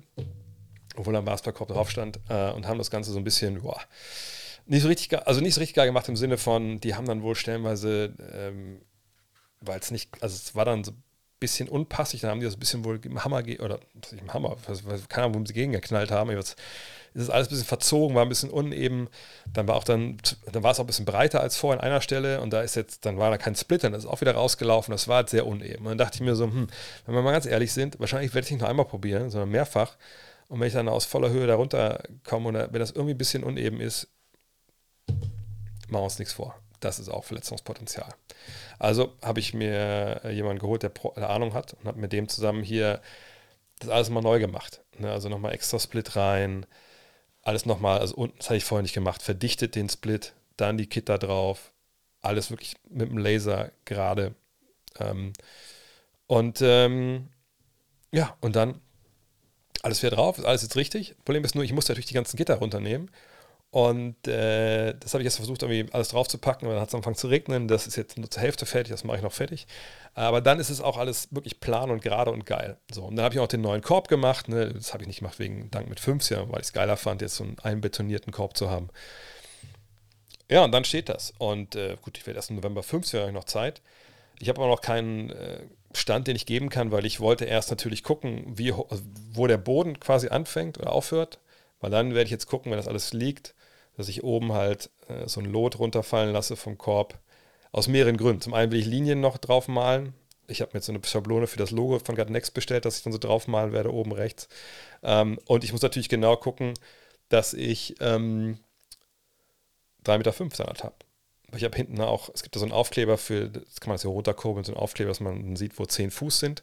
Aber das weiß ich ja erst genau, wenn ich das ausmesse. Von daher ich sag mal so, ähm, das ist ein ganz schönes Projekt. Aber ja, ich, sobald ich damals probiere, wird natürlich die Kamera mitlaufen, denn ne, Video didn't happen. Und äh, selbst wenn ich irgendwie jetzt, keine Ahnung, äh, schon im Juli irgendwie mit einer Hand das Ding reinhaue, dann muss natürlich das, Ziel sein, bis November das mit beiden Händen zu schaffen. Wenn ich es gar nicht schaffen sollte, bis, was ich dann bis, bis, bis August, dann muss natürlich ein, eine Hand das Ziel sein. Aber ähm, Ziel ist Ziel. Uh, Miami überrascht in den Playoffs total. Äh, in den Playoffs und Feiern das total. Also, aber ehrlich gesagt ist das Team sehr alt. Was kann man nächstes Jahr von denen erwarten, nachdem sie dann die Meisterschaft gewonnen haben? Ja. Ähm, es ist einfach verrückt. Also ich hätte nicht damit gerechnet. Also ich meine, ich weiß ja, dass andere Leute gesagt haben, ey, hier, ich glaube, Bill Simpson hat mal gesagt, hey, die Zombie-Heat hat da Angst vor. Und ich dachte mal so, Alter, wovon redet ihr denn? Immer klar, Jimmy Butler, klar, aber Bama dabei ist eingeschränkt offensiv die Hälfte der Truppe, würde ich denken, sind Leute, die man halt ähm, jagen kann, äh, ne, in Matchups. Aber die sind einfach, auch da muss man sagen, das ist so ein bisschen wie, in dem Fall wie Golden State im, im, im Westen. Die sind einfach wahnsinnig variabel in dem, was sie spielen. Äh, die haben einen Spieler, der vorweg geht, aber Jimmy Butler macht das eben nicht mit, mit Skill allein, so wie es halt bei, äh, bei Curry der Fall ist, sondern der macht es einfach mit Power, mit einem Oldschool-Game. Ne? Dann haben sie ein paar Laser von draußen, die ähm, auch mal einen Dreier treffen. Aber vor allem spielen die einfach super seriösen Basketball. Alle Mann. Weißt du, wenn, wenn Tyler Zeller aufs Feld kommt, denke ich, äh, Cody Zeller aufs Feld, denke ich immer so, ey, das ist der einzige, dessen Frisur ich nicht haben will in der NBA. Ne? Aber der, der macht halt auch seinen Job. Ne? Der, der, der, frisst dann sich fünf bis zehn Minuten und dann ist alles da. Dann kann Bio wieder draufkommen. Kevin Love, der macht dann auf einmal zwei, drei kranke Outlet-Pässe im Madison Square Garden und kippt das, kippt das Spiel für die, für die Heat. Das ist einfach, und diese Heat-Culture, finde ich, ist schon fast schon übertrieben, auch dargestellt, aber Fakt ist nun mal, die Jungs, die da spielen, die sind alle bereit, sich zu opfern für die Mannschaft. Und die sind alle bereit, äh, an einem Tag 20 zu machen mit seinem und an einem Tag gar nicht zu spielen. Hauptsache, das passt mit der, mit der Mannschaft. Und das ist einfach wahnsinnig toll. Und Eric Spurster ist ein Coach, der einfach auch echt, echt eine riesen Qualität hat und leider wahrscheinlich auch ein bisschen ähm, unterbewertet. Wie findest du Peyton im Lineup? Also, schon mal wahrscheinlich Gary Payton, den zweiten ähm, bei den Warriors. Eigentlich gut, weil defensiv brauchen sie sicherlich. Problem ist halt, wenn er und Draymond Green beide auf dem Feld stehen, tja, dann können die Lakers sagen, also ihr beide, wird ihr dann eine Dreierlinie macht es eigentlich uns ziemlich egal. Äh, und das bringt natürlich auch ganz andere Probleme mit sich. Und das ist ein bisschen das Problem natürlich auch für, für Steve Kerr, dass er diese Lineups dann so, so, so managen muss. Ähm, aber ja, defensiv brauchst du ihn wahrscheinlich auf jeden Fall meine Top 5 Playoff-Verteidiger. Oh, ähm, äh, Davis auf jeden Fall. natürlich, ähm, ich muss mal nebenbei kurz aufrufen hier, dass ich nicht ähm, irgendwas vergesse. Also Davis auf jeden Fall. Dann würde ich also auch mal Adebayo nennen, auf jeden Fall. Ganz vorne. Ähm, fünf, haben wir gesagt, ja. Ähm, ich würde auch im Beat sagen, also schon bei drei. Hm. Draymond 4. Also die, die Reihenfolge würde ich jetzt nicht so festlegen wollen. Und dann 5. Das ist wahrscheinlich so ein. Das ist natürlich schwierig jetzt. Ähm, gibt verschiedene Jungs, die mir da jetzt im Kopf kommen. Vielleicht würde ich noch Jimmy Butler einfach nennen, weil ich glaube, dass der mehr defensiv macht, als man denkt. Auf der anderen Seite gibt es natürlich auch dann die krassen Experten. Äh, gerade so in die Serie davor noch nimmt mit Vanderbilt und sowas. Ne, aber nehmen wir mal die fünf, die ich genannt habe. Damit fühle ich mich eigentlich, eigentlich gar nicht so schlecht. Aber sagt Defense ist einfach auch mega. Tucker, ja, Tucker, ähm, ja, kann man auch nennen. Aber der spielt einfach auch ein bisschen wenig, glaube ich, derzeit. Ne? Und drei Center, ja, aber das ist ja, also ich bin ja auch Camp, äh, DPOY müssen eigentlich immer Center werden weil einfach der Einfluss, den die aufs Spiel nehmen, viel, viel größer ist als, ähm, als ein Lockdown-Verteidiger auf dem Flügel. Denn äh, bleiben wir mal PJ Tucker als Beispiel. Natürlich kann man PJ Tucker sagen, hey, ähm, geh doch mal hin und stopp mal Kevin Durant, wie das vergangenes Jahr der Fall war. Also natürlich kann er da einen guten Job machen und kann den so ein bisschen einschränken. Aber wenn ich die Wahl hätte zwischen so einem wie Tucker ähm, oder einem wie äh, Joel Embiid, wenn wir jetzt mal bei dem, im Osten bleiben, oder im gleichen Team bleiben, würde ich immer Embiid nehmen. Ja, also Mazizone komplett dicht ist ja, also kommt man auf an, aber ähm, was ein Center halt einfach hat, wenn er gut ist defensiv, ist, er hat einfach eine, eine, einen Einfluss, den er nehmen kann, den kein kleiner Spieler haben kann. Ein kleiner Spieler ist für einen, für einen Offensivspieler gefährlich, sag ich mal. Und eventuell noch, wenn er irgendwie einen Pass reinspritzt. Aber das ist ein Intimidation-Faktor. Ne, als ich damals in Highschool gespielt habe, war ich ja auch 1,93 Center. Also ich war ja in der 1A Highschool, da war das schon groß oder lang. Ähm, und damals auch, ich habe Spiele mit sechs, sieben Blocks und so. Äh, ein bisschen, ein bisschen äh, springen konnte ich auch. Ähm, und da damals einer unserer Amis mir gesagt, hey man, when you are playing, down here, man. That's the promised land. Und ich so, promised land? Er so, yeah, we promise you to get your shot blocked. Da muss ich natürlich erstmal lachen. Ähm, aber ja, das ist halt, ne, die promised lands sind und du weißt, ähm, dass da eben immer einer ist, dann guckst du immer ein bisschen über die Schulter. Ne? Wenn mich erinnert an die Finals äh, von den Bucks und den Suns, da war das ja immer auch so, dass dann halt äh, Kollege Janis einfach, als er auf groß gespielt hat, auf Center gespielt hat, einfach super, super viel äh, verhindert hat, einfach nur, weil, weil er am Start war. Ähm, wird Austin Reeves dieses Jahr Finals MVP? I doubt it. Äh, was wäre der bessere Matchup für die Lakers? Denver oder Phoenix? Äh, beides nicht wirklich leicht, aber ich würde eher sagen Denver. Denn ich glaube, mit den Verteidigern, die sie haben, würden sie wahrscheinlich mit Booker und Durant, wenn sie sich hauptsächlich auf die beiden konzentrieren müssten, besser klarkommen als mit so einer sehr diversifizierten äh, Offensive, wie wir sie natürlich da bei den Nuggets halt haben. Ne, ähm, sicherlich würde man auch da schauen, dass man irgendwie äh, Anthony Davis nicht bei, bei Jokic halt einsetzt, sondern eher irgendwo, ne, dass er auch Roman kann. Also Roman heißt, dass man quasi ne, da einen Non-Shooter verteidigt und immer wieder aushelfen kann.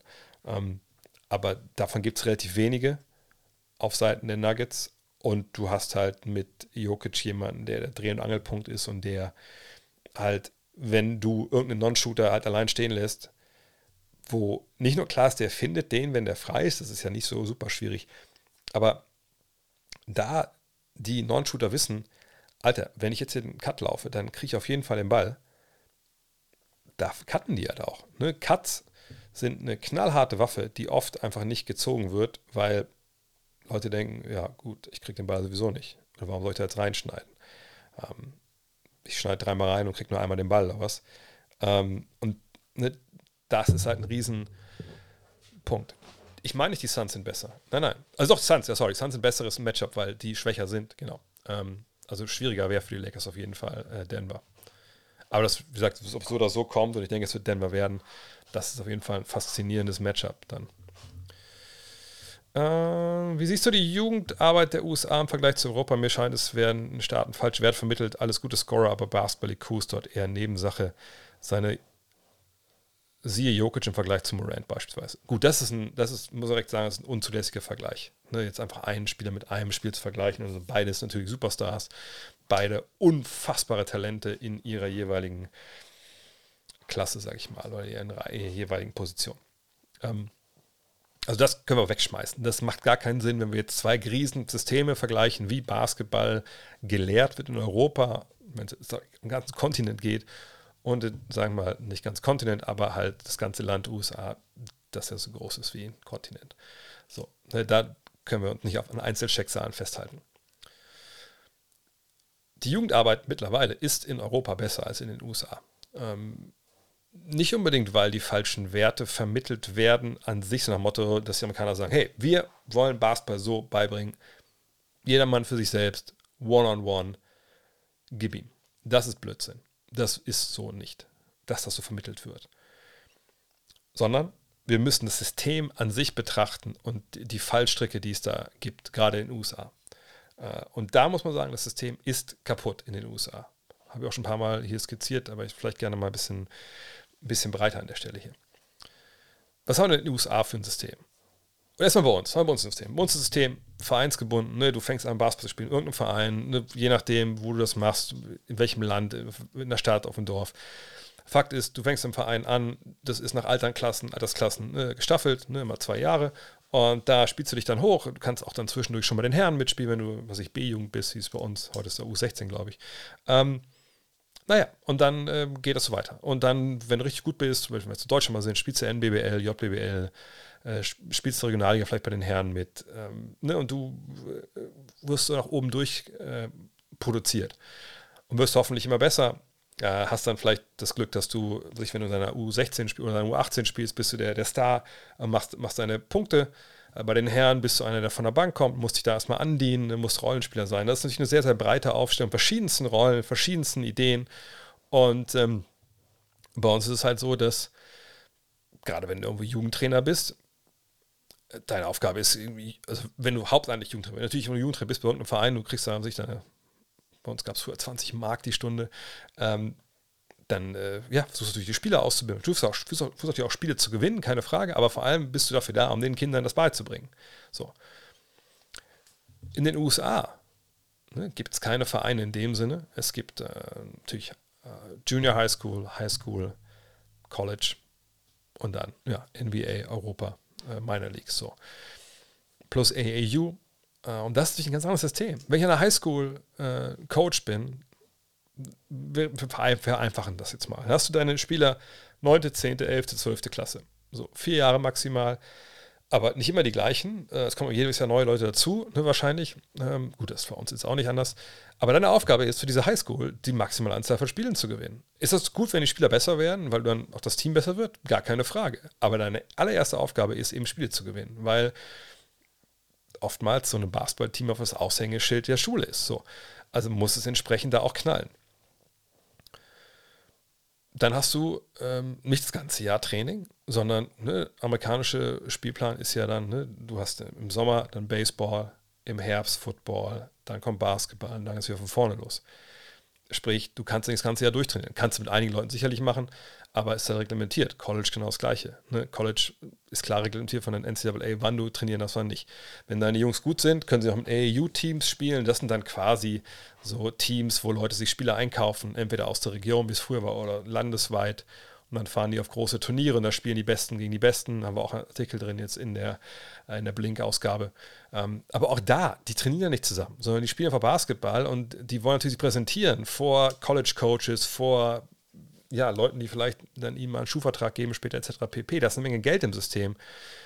Und da werden natürlich diese Skills, die wir bei uns Leuten beibringen, einfach durch das System kommen da bei, aller, bei den allermeisten Spielern nicht an, weil es sehr darauf ankommt, wie gut deine Coaches sind. Im AU-Bereich kann jeder Coach sein. Du kannst Coach sein, ich kann Coach sein. Du brauchst keine Lizenz, nichts. Das ändert sich vielleicht bald, aber ne, das sind Sachen, die da einfach anders laufen. So. Und der Grund, warum die Amerikaner überhaupt noch so eine Vormachtstellung haben, in vielen Bereichen im Basketball, ist eben, weil sie ein unglaubliches Reservoir an Leuten haben, die da halt mitmachen. Ähm, jeder Amerikaner kommt im Basketball in Kontakt. Nicht jeder spielt in der Highschool, nicht jeder spielt ähm, ne, am College, gar keine Frage. Aber du hast ein unglaubliches Reservoir. Du hast einen unglaublichen Druck, ähm, äh, ne, Leistungsdruck. Weil wenn du ein Highschool-Team spielen willst, und du bist in einer Highschool mit 1500 Leuten, klar gibt es meistens auch noch so ein Junior Varsity-Team und so, also ne, dann, oder ein Freshman-Team. Aber wenn du da oben ankommen willst, da wo ne, wirklich die Besten spielen, dann musst du halt einfach absolut Vollgas geben. Dann holen sich viele auch so, auch auf, auf, auf kleinem Niveau, dann halt ein bisschen Personal Training. Also wenn ihr mal in New York seid und ihr geht mal vormittags äh, auf manche der Freiplätze da, dann werdet ihr äh, Leute sehen, die dann mit Kindern, äh, gerade am Wochenende natürlich auch üben. Und das sind dann ja, so Personal Basketball Coaches, die dann halt den Kids Sachen beibringen, die sie später vielleicht brauchen werden, äh, um halt in ihrer Highschool zu spielen. Also das ist der große Grund dafür. Und wenn wir mal überlegen, wo eigentlich bei uns dieses Team Basketball, wo was alles bei uns herkommt, dann muss man sagen, das kommt natürlich viel aus den USA. Ne? Das waren so die Lehren, die rübergeschwappt sind, gerade auch mit dem Internet und so. Und das hat man dann bei uns weiterentwickelt, auch weil das System besser ist. Hat man einen gewissen IQ, wenn man in der Highschool oder im College ist? Gute Frage. Jein du kannst ein überragender Topathlet sein oder einfach zwei Köpfe größer als, als jeder andere in deiner Highschool-Class oder überhaupt in der Highschool. Und deshalb spielst du dann. Ist auch mal auch ein anderer Punkt. An vielen Highschools, vielen Bundesstaaten gibt es keine Shotclock. Für uns unvorstellbar, dass du das nicht spielst. Viele spielen Zone. Ne, gut, das gibt es natürlich bei uns im Jugendbereich manchmal auch, aber es gibt auch, ne, ich glaube, Minis war ja früher jetzt Zone verboten, ich glaube immer noch. Also das sind Sachen, ne, das, und selbst da, sagt, ne, du, du, musst ja gewinnen. Das heißt, du wirst früh in so eine Rolle gedrängt, ne, der Scorer kriegt den Ball, etc. Also, ja, der europäische Weg ist der bessere momentan. Aber wir können nicht auf Einzelschicksale wie jetzt auf Morant oder, oder Jokic blicken. Ähm, mm, mm, mm, ist das Curry Pick and Roll die stärkste Offensivwaffe der NBA? Also wenn es nur um einzelne Geschichten geht, ist es sicherlich sehr, sehr nah dran, ja also die Frage ist mal, wie man da das dann definieren will. Also ist dann nicht vielleicht ein äh, Joel Embiid Post-Up äh, das Stärkste, weil da natürlich die Chance auf Freiwürfe auch höher ist oder so. Ähm, aber ja, das ist schon sehr, sehr nah dran an. Aber das liegt ja nicht an dem Pick and Roll. Ich glaube, dass er, wenn er am Block kommt, dass man nichts machen kann, sondern da ist ja auch viel, hängt viel mit ab, wie davon ab, was dann, wer der Roll Rollman ist. Also wenn Draymond Green rollt, diese Short Roll zur Freiwurflinie, dann wissen wir, der kann mit dem Ball dann sehr, sehr viel anfangen. Ne? der kann dann äh, den Freilauf an der Dreilinie treffen, der kann Cutter treffen an der Baseline. Ne, das muss man dann so breit sehen im Endeffekt. Äh, die Celtics könnten mal eine Ansage gebrauchen, das können wir vielleicht mal machen, ja. Äh, deswegen die Frage nach, nach Boston machen wir nachher vielleicht mal.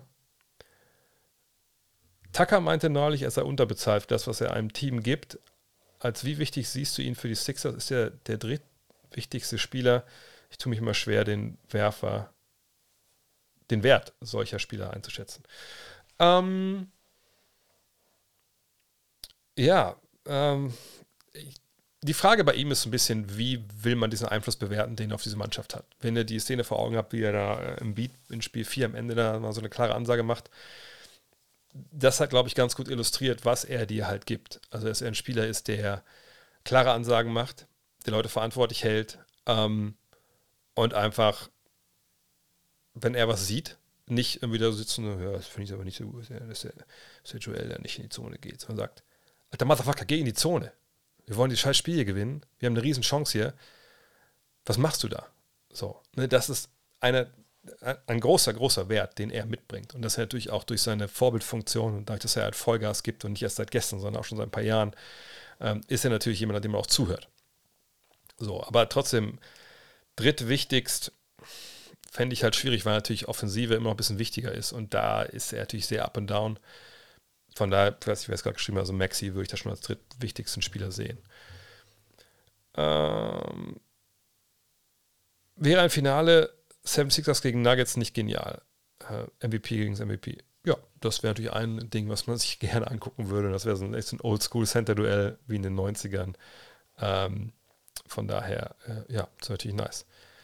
Mein Tipp für den Gewinner der Lottery, äh, wenn man Yama draften, oder meinst du, ich soll voraussagen, wer mit äh, maximal 14-prozentiger äh, Wahrscheinlichkeit äh, die, ähm, die Lottery gewinnt? Warte mal. Dann machen wir, mache ich mir mal einen Spaß. Und ähm, wir gucken uns mal an, auf, klar, auf dem traditionell, auf, dem, auf, der, auf der besten Seite dazu, tankathon.com. Wir gucken uns mal an, äh, wo ich sagen würde, ähm, aus, also die, wenn wir davon ausgehen, dass das eher alles abkartete Spiel ist, dass das eher so eine Verschwörung ist, die die NBA hat, wer von diesen 14 Teams da vorne soll denn jetzt ähm, das Ganze gewinnen? So. Ähm, so. Ähm, ich sehe gerade eine Sache zum allerersten Mal. Und zwar, das hatte ich gar nicht vor Augen. Guck mal bitte, das Team, was eigentlich die meisten Chancen hat darauf, dass sie den Pick bekommen, obwohl ich, ich bin schlecht in solchen Mathematik-Sachen, aber Orlando hat ja, oh, warte, ist das hier, wie war das NBA Home? Ah doch, ist es doch, genau. Also Orlando hat eh schon mal 37,2 Prozent, aber sie haben ja auch noch den Pick von Chicago obwohl, man, der ist, der ist geschützt, oder? Wartet mal. Ah, okay, vergesst es. Okay, der ist 1 bis 4 geschützt. Wenn er unter 1 bis 4 liegt, dann bleibt er ja da. Ähm, von daher, alles gut. Sonst hätte er natürlich doppelte Chance gehabt als einziges Team. Ja, wenn wir jetzt davon ausgehen, was wäre denn so das, was äh, die Liga im Endeffekt am, äh, am liebsten sehen würde, wer die Lottery gewinnt? Ähm, also wo würden sie am meisten äh, von, von haben? Detroit, Houston, San Antonio, ich komme mal durch. Mm. Also ich glaube, wenn die Liga wirklich irgendwie ein super Team kreieren wollen würde, ne, ähm, und sagt, wir müssen den ja mal irgendwo hinschicken, wo ähm, direkt wieder krankes, äh, krankes Narrativ entsteht und die Leute laufen amok und kaufen Trikots und wir haben dann den ganzen Sommer Diskussionen und, und wie, wie geil das ist und, und alle freuen sich. Da gibt es für mich im Endeffekt zwei Kandidaten. Kandidat Nummer eins ist Dallas. Mal stellt euch vor, die, sie signen Kyrie, sie haben eh schon Luca und wenn man ja mal kommt. Das wäre einfach äh, super, super krank äh, und wäre direkt natürlich, ähm, äh, ja, wäre natürlich krass. Ähm, und das andere wäre New Orleans. Zion Williamson neben Victor Wembanyama, Brand Ingram, die beiden Dinger. Das Schloss äh, hinter dem, also zum Beispiel bei Dallas, ne, das ist dann, dass es Schütz, Schützungen gibt. Also Schützung? Dass die Tipps, äh, Kicks, Picks geschützt sind. So. Also zum Beispiel bei äh, Dallas ist es so, wenn der, wenn der Pick unter den ersten zehn landet, dann bleibt er da. Ähm, bei Detroit ähm, ist es zum Beispiel, dass Platz 1 bis 18 äh, geschützt ist und so. Sonst gehen, also bei, bei den Mixed ist, bei den Knicks, bei den Mavs ist ja so, wenn der Pick nach Platz 10 liegt, dann geht er ja nach New York. Von daher, ja. Ähm, Chicago ähm, ist das der größte Markt mittlerweile? Ich tue mich ein bisschen schwer, diese Märkte dann äh, zu vergleichen. Also gerade wenn es, na klar, größer als New Orleans ist es auf jeden Fall, aber das größer als Dallas, weiß ich ehrlich gesagt nicht.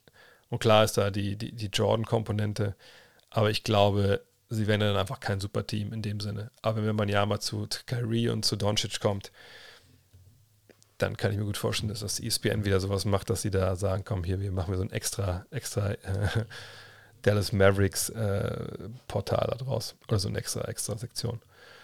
Ähm, werden Brown und Harden nächstes Jahr für die Rockets spielen? Welcher, welcher Brown? Bin ich doof? Welchen Brown meinst du? Harden? Haben wir letztes Mal auch drüber, äh, haben auch schon gesprochen. Ähm, ich denke, das kann passieren mit Harden, gar keine Frage. Er kann sich ja frei entscheiden. Aber ich weiß nicht, ob das eine super gute Idee wäre, wenn du da halt einen Backcourt hast mit, mit Porter und Green. Er kommt dazu. Er kann sicherlich noch den, den, den Vorbereiter geben, aber ähm, ich würde es nicht sagen, ehrlich gesagt, ähm, dass er da nächstes Jahr spielt. Was sagst du zum neuesten Dopingfall um Jason George? Ähm, haben gesehen, du folgst ihm auf Insta. Äh, ja, das ist, ich weiß nicht, ob ihr gesehen habt, was da. Ach, du meinst Jalen Brown bei, bei Houston? Nee, beide auf keinen Fall. Also, das, wie gesagt, sehe ich nicht. Ich weiß noch nicht, warum Jalen Brown dahin gehen sollte. Ähm, ich auch schon mal drüber gesprochen hier. Ich denke, Jalen Brown schon mehr der gewinnen will. Und ich weiß nicht, ob er aus Houston kommt oder so, aber nein, also beide sehe ich da auf jeden Fall auch nicht. Ähm, jedenfalls zurück zu äh, Jason George. Ja, es äh, war eh schon, es gab eine Meldung, dass ne, diese Substanz, die er da genommen hat, eine ist, die ja, ne, Leistungssteigerung sein kann, aber die dann, äh, sie haben, die NADA hat nicht gesagt, was es genau ist, aber sie hat gesagt, dass es, ähm, ich muss nicht mal kurz, ich muss nicht mal kurz hier meine WhatsApp aufmachen, weil da hatte ich auch diese Info halt bekommen. Ähm, ähm, also das, das, was er genommen hat, äh, so eine Substanz ist, die auch so ein bisschen äh, diese Rauschmittel, ich weiß nicht den genauen, äh, Begriff, äh, genau, genau Bezeichnung dafür, aber dass er auch unter dieses Rauschmittel äh, Kontingent da fällt, ne, wo auch zum Beispiel Koks runterfällt.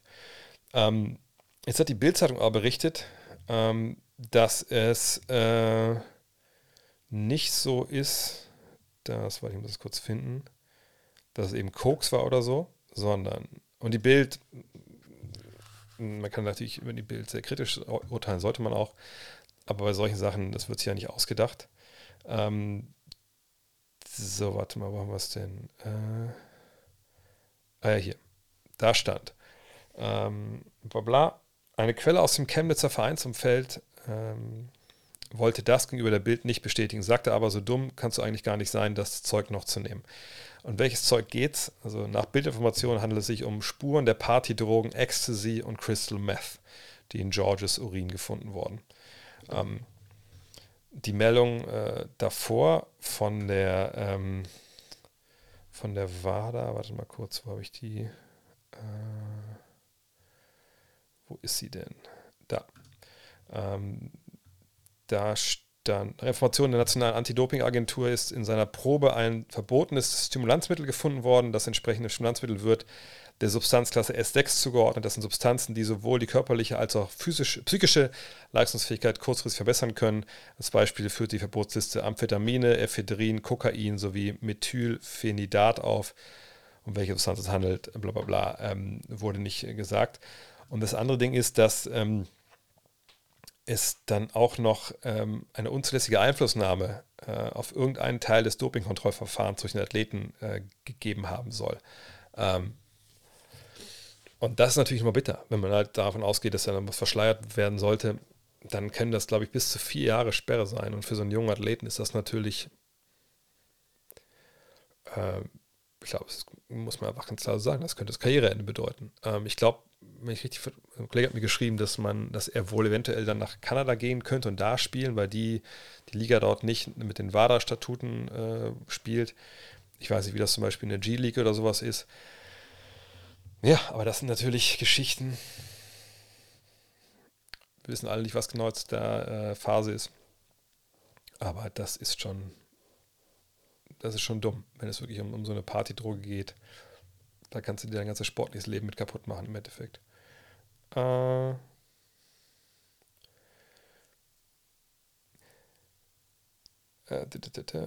oh, geht das mit den KI-Bildern, mit den Urheberrechten klar? Ähm, ja, also wir haben ja jetzt nicht aber diese, diese ähm, Dinge da gefüttert mit, mit Bildern von Getty oder so, das darf man natürlich nicht. Das ist ja vollkommen richtig, dass man das nicht darf.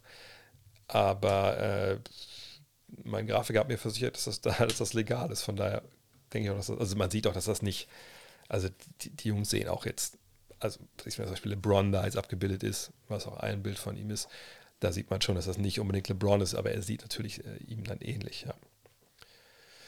Äh, wie kommt es, dass Miami mit Mühe nur als Achter die Playoffs geschafft hat und nun als gute Chancen und nur gute Chancen aufs Conference-Finale haben, dasselbe für die Lakers? Äh, nehmen die Spieler die 82 Spiele nicht ernst genug und fangen erst in den Playoffs an, so richtig zu spielen. Ähm, vielleicht direkt äh, da auch, würde ich erstmal gerne auf diese Meta-Geschichte antworten, dass natürlich jetzt überall oder viele, vielerlei, viel ausgeschrieben wurde. Oh ja, guck mal, jetzt sieht man mal wieder hier, äh, bla bla bla, reguläre Song ist nichts wert, laber, laber, laber, laber, laber. Und da denke ich mir immer so, ja, inwiefern, also wenn man sowas sagt äh, und äh, vollkommen außer Acht lässt, was da in jetzt wenn wir über Lakers sprechen, passiert ist mit der Trade Deadline und was da alles, wie man sich wie es verbessert wurde. Dann frage ich mich immer, ob da einfach auch nachgedacht wird, wirklich, oder ob das nur so ein halb intellektueller Beißreflex ist. Weil, wenn man jetzt sagt, okay, also Teams dürfen sich nicht grundlegend verändern äh, während der regulären Saison und dann einfach besser werden am Ende und dann irgendwie in die Playoffs kommen und dann irgendwie performen, weil die reguläre Saison muss mehr wert sein, dann heißt das im Umkehrschluss zwei Dinge vor allem. Zum einen heißt es, ey, Play-in-Tournament, alles klar, brauchen wir nicht mehr, schaffen wir ab. Okay, war wahrscheinlich die beste Neuerung in den letzten zwei Jahren, äh, die wir seit 25 Jahren hatten, aber nee, wollen wir nicht, weil die reguläre Saison muss, muss mehr wert sein. Okay, das ist die eine Sache. Können wir sicher alle auch, können wir auch mit leben. Wir haben auch vorher lange ohne Play-in-Tournament gelebt. Hat sich ja auch nicht nur Vorteile, das abzuschaffen. Aber ähm, hey, wenn das so sein muss, dann okay. Was ich aber nicht verstehe, ist einfach, oder was die viel weitreichendere Folge ist, dass man eigentlich ja sagt, hm, also wir wollen aber jetzt auch nicht, wir wollen keine Trades während der Saison. Wir wollen keine Möglichkeit für irgendeine Mannschaft, ähm, sich zu verbessern durch Trades mit besser passenden Spielern. Ähm, das ist so nicht vorgesehen. Äh, das passt nicht. Irgendwer hat auch gesagt, man hat mich gefragt, habe ich in einem Fragenpost am Freitag, man könnte ja die Trade Deadline noch einen Monat vorziehen. Dann ist das alles ein bisschen gerechter. Aber ich denke so, what? Also was, dann reden wir was von 15 Spielen mehr. Äh, also was, was, was denn dann der Vorteil? Dass dann die Tabelle das mehr widerspiegelt, wie gut die eigentlich sind? Was ist das für ein Wert? Also ich, ich weiß nicht, wovon wir da jetzt sprechen. Ähm, und äh, ja, ganz, ganz, ganz, ganz merkwürdig, was da so, stellen wir so für so, was das so für intellektuelle oder weniger intellektuelle Blüten treibt. Von daher, ähm, bei den Lakers ist es ganz klar, die haben eine neue Mannschaft zusammen getradet, auf vielen wichtigen Positionen, die, die passen besser, die Spieler. Sie hatten vorher große Probleme mit der Dreierlinie, haben sie jetzt auch ab und zu noch, aber jetzt haben sie natürlich auch Schützen, die dann gerne mal eintreffen. Sie haben viel, viel bessere Verteidiger als vorher, also funktioniert es auch besser. Punkt. Komma.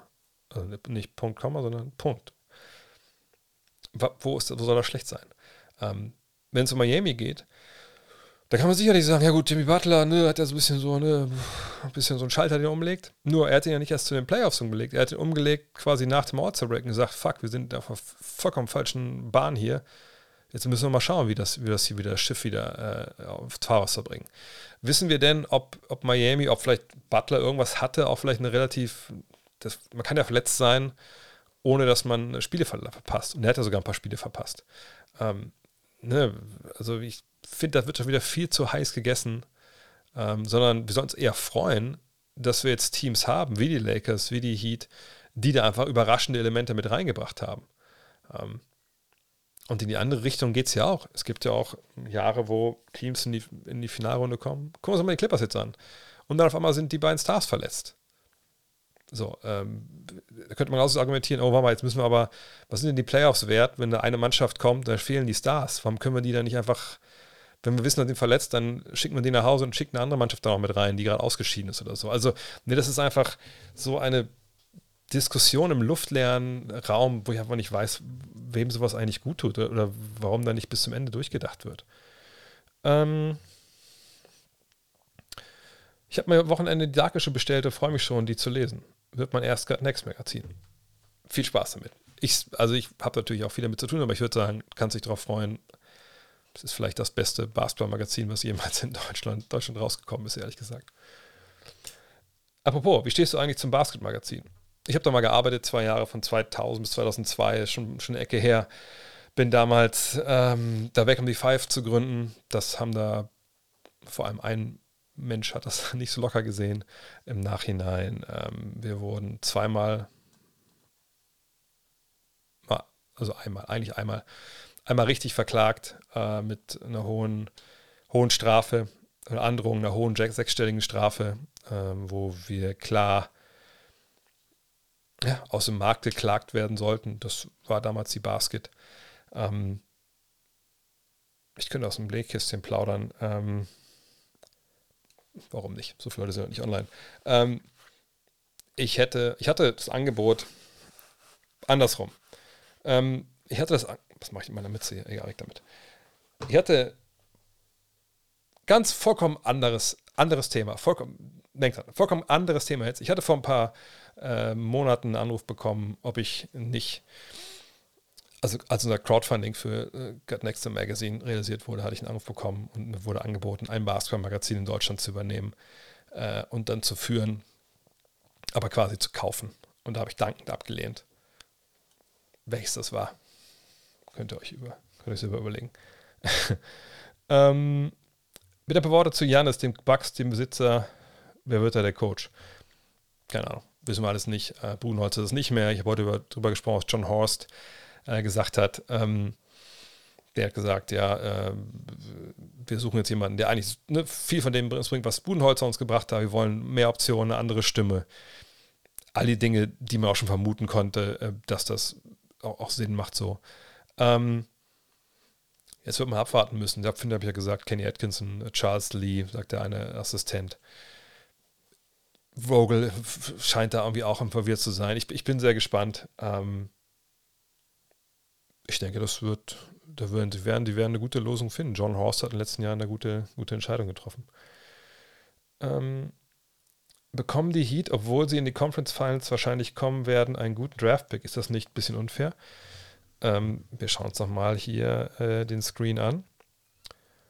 Und dann sehen wir, dass ich nicht wüsste, wie die Miami Heat einen guten Draftpick bekommen sollten, weil sie nicht in der Lottery sind wenn du jetzt sagst, okay, die sind ja am Platz 18 äh, und deswegen ähm, kriegen sie guten Draft-Pick und das ist unfair. Naja, an 19 sind die Golden State Warriors, im 17 ziehen die Lakers. Ich wüsste jetzt nicht, wo da jetzt die, die große Unfairness ist. Ähm, nee, das ist äh, komplett fair. Was man aber diskutieren kann, ist, ob die Draft generell fair ist. Dass man Verlieren belohnt und äh, jungen Spielern in der ersten Runde zumindest den 30 diktiert, wo sie die nächsten vier bis acht Jahre Basketball spielen in ihrem Leben. Wüsste nicht, welchem anderen Job das so ist, ehrlich gesagt. Ähm, um wen würdest du dein Team aufbauen? Also wenn ich heute ein Team anfangen müsste für die nächsten Jahre wahrscheinlich, das ist wahrscheinlich so die, die Definition, die ich die Frage jetzt hier, äh, so würde ich die mir hinstellen. Wenn ich mir irgendein, also wenn ich mir einen Spieler aussuchen könnte, wenn ich das Team aufbaue, was die nächsten fünf Jahre wahrscheinlich, sagen wir mal, äh, so lange läuft ja ein maximaler Vertrag, ähm, dann würde ich das aller Wahrscheinlichkeit nach um Nikola Jokic machen. Ähm, totaler Allrounder, macht alle um mich herum besser, ist eigentlich in der Regel auch immer spielfähig. Ja, Jokic. Clay Thompson wegen dem Wurf, na, das nicht. Aber den Wurf hätte ich natürlich trotzdem, trotzdem nach wie vor gerne. Ähm, übertreibt die NBA nicht langsam mit den Foul Calls für die Lakers, seitdem LeBron Schrittfehler in Boston plus 300 frei für den regulären Saison jetzt in zwei Runden schon auch schon fast 100. Ist mir ehrlich gesagt jetzt nicht wirklich aufgefallen, dass ich denke, dass da irgendwelche Fouls ähm, nicht gepfiffen werden. Also wenn du jetzt sagst, äh, zwei Runden auch schon fast plus 100, ähm, gucken uns kurz mal, ich, ich weiß nicht, ist das denn, warte mal, wird das dargestellt in totalen Zahlen? Warte mal schnell. Äh,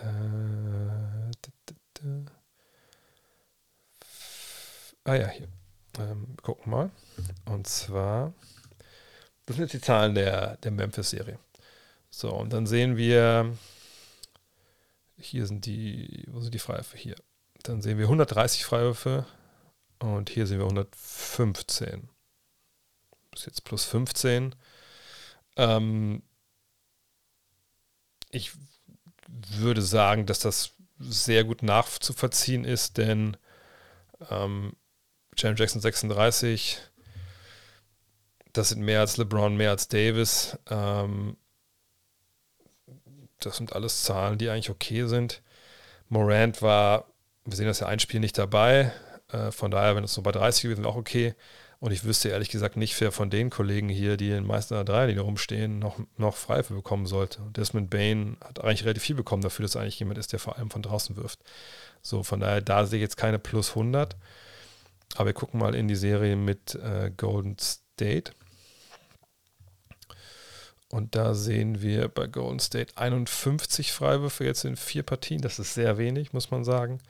Und hier sind es 103. So. Ähm, aber ich bin ehrlich, wenn wir gucken, hier bei Dreier, 115 Dreier versucht von, äh, also gegenüber dann 200, was? 37, ne?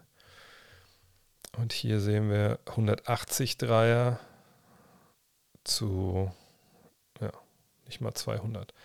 Ähm, also ich sehe da ehrlich gesagt kein Problem. Ähm, ich habe auch gesagt, die einzelnen Foul Calls nicht vor Augen.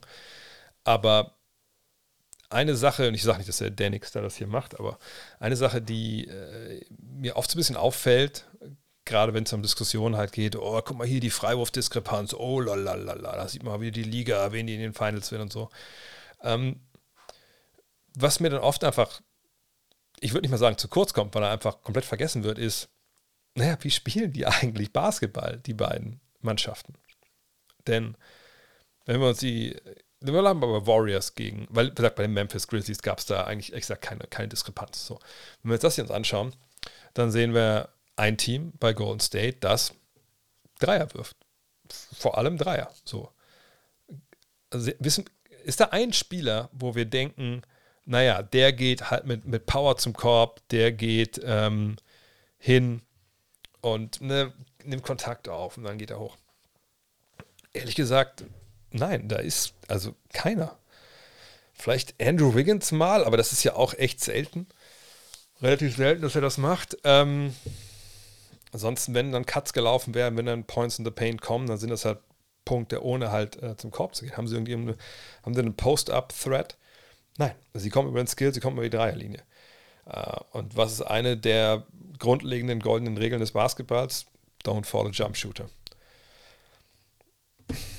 Also von daher, dass das jetzt eine Diskrepanz hat, da weiß, also na, natürlich ist das, äh, natürlich ist das so. Also das, ich weiß nicht, wie man das anders erklären soll. Also woher, wo sollen die Freiwürfe herkommen für, für die Warriors? Und auf der anderen Seite ist es so, dass bei den, den Lakers, du hast Anthony Davis, du hast LeBron James, ähm, das sind beides tolle Basketballer, aber ich glaube, ja, wir alle wollen nicht, dass sie einen Dreier nehmen, von dem unser Leben abhängt, sondern wir würden ganz gerne eigentlich sehen, dass sie damit zum Korb gehen. Machen sie natürlich auch und äh, dementsprechend ziehen die Freiwürfe. Ähm, dann Austin Reeves ist jemand, der, klar, ich weiß auch, da werden direkt hier bei All Hail Ball und wie die ganzen Portale heißen da, oder Accounts heißen, wird direkt immer dann gleich ne, hier gesagt, oh, Conspiracy und die NBA, das ist ja hier, bla bla bla. Und da muss man sagen, nein, also der Junge, der ist super awkward, wie er zum Korb geht, wie er hinterm Rücken dribbelt, wie er, wie er sich einfach bewegt und wie er den Kontakt aufnimmt, weil er auch kein kleiner Spieler ist in dem Sinne. Äh, auch da, das passt soweit. Ähm, wie gesagt, ich lasse mich gerne ins Besseren belehren, wenn es da Videos gibt, die klar be äh, belegen, dass das keine Calls waren. Okay, oder wenn, wenn Calls auf einer Seite faul waren, Seite nicht, können wir darüber quatschen. Aber einfach nur mit Zahlen zu hantieren, die auch nicht wirklich die wir gerade gesehen haben, nicht wirklich den Tatsachen entsprechen, die sind dann eher nicht zielführend, ehrlich gesagt. Wird es jedes Jahr zumindest dieses eine geupdatete Quartettversion geben? Äh, ja, wie gesagt, wie schon gesagt, es soll eine Version geben, eine neue, also jetzt nicht alles neu, die meisten Spieler spielen ja auch nicht mehr, aber ein paar neue Spieler sollen dazukommen äh, und eventuell dann der eine der Meister wird vielleicht geupdatet oder so. Mal gucken, keine Ahnung. Ähm, aber das ist ja natürlich auch dann echt eine Kostenfrage. Also so kleine Auflagen zu machen, das ist ja wahnsinnig teuer. Äh, hoffentlich gibt jemand mal Becky Hammond eine Chance, will das gerne mal sehen. Ja, ich glaube, sie ist jemand, die auch da natürlich, die, irgendwo war sie auch jetzt zum Gespräch, ne? Ich bin gespannt, aber ich glaube, wir sind nicht mehr so weit davon entfernt, äh, eine, eine, eine Frau als NBA-Trainerin zu sehen. Was ist das Problem der Celtics? Ist Masula ein guter bzw. richtiger, beziehungsweise der richtige Coach? Ja, vielleicht ist das jetzt, wollen wir über die Celtics ähm, Tissot Taktik Timeout machen? Schreibt es mal gerne in den Kommentaren, kann ich was trinken, mir schon ein paar Gedanken machen, eventuell, was ich denen erzählen will. Mhm. Weil es natürlich schon eine Mannschaft, die sich anbietet. Ne? Underperformed. Auch nicht erst seit gestern. Ich glaube, eine Menge Celtics-Fans fragen sich auch, was da jetzt Phase ist. Okay, 3-0. Dann machen wir das doch, oder? Ähm, nicht heute? Wann denn? morgen, morgen mache ich ja nichts. Ähm, okay, 3-1. Da gebe ich nochmal Chancen. 4-1. Wer zuerst bei 10 ist oder was? Ist heute eigentlich auch? Heute ist ja Fußball. Ich komme mal zu nebenbei einmal kurz nach. Gebe ich mal die Chance, hier euch hier auszutoben. Und dann gucken wir mal, was hier. Oh, Inter für 2-0 gegen AC Mailand. Wo jetzt nicht wüsste, wer von den beiden gerade besser ist, aber wahrscheinlich ähm, der Ball lügt ja nicht. Gib mir die Celtics. Na komm, dann gebe ich euch die Celtics. Also, ähm, ich habe extra das alte Layout ausgepackt.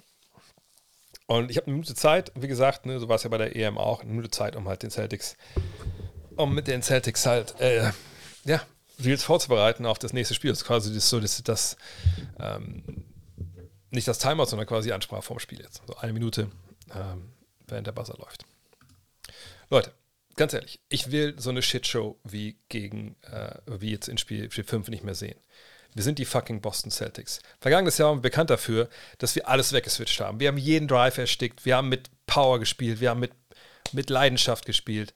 Und jetzt scheißen wir uns jedes Mal in die Hose. Ne, defensiv lassen wir Abstand. Vorne laufen wir unsere Plays nicht. Wir haben Angst vor dem Beat. Wir sind, genau wie es Aaron sagt, wir sind die fucking Celtics. Leute, bleibt bei Embiid dran. Wir spielen 1 gegen 1. Wenn er uns schlägt, soll er machen. Aber ich will keinen freien Dreier mehr sehen von, von Harden, von Maxi, wie sie nicht alle heißen. Wir attackieren vorne Maxi, wir attackieren vorne Harden, geht zum Korb, zwingt im Endeffekt die Freiwürfe. Und wenn Embiid dazukommt, hey, dann findet bitte Al Horford im Dunkerspot, findet Williams im Dunkerspot. Im Endeffekt geht es um, um Wollen. Die spielen keinen guten Basketball, die, äh, die Sixers. Wenn wir unser Spiel durchbringen, gewinnen wir auch diese Serie. Ah, war das jetzt so gut? Eigentlich nicht. Ich mache ein bisschen weiter ohne Uhr.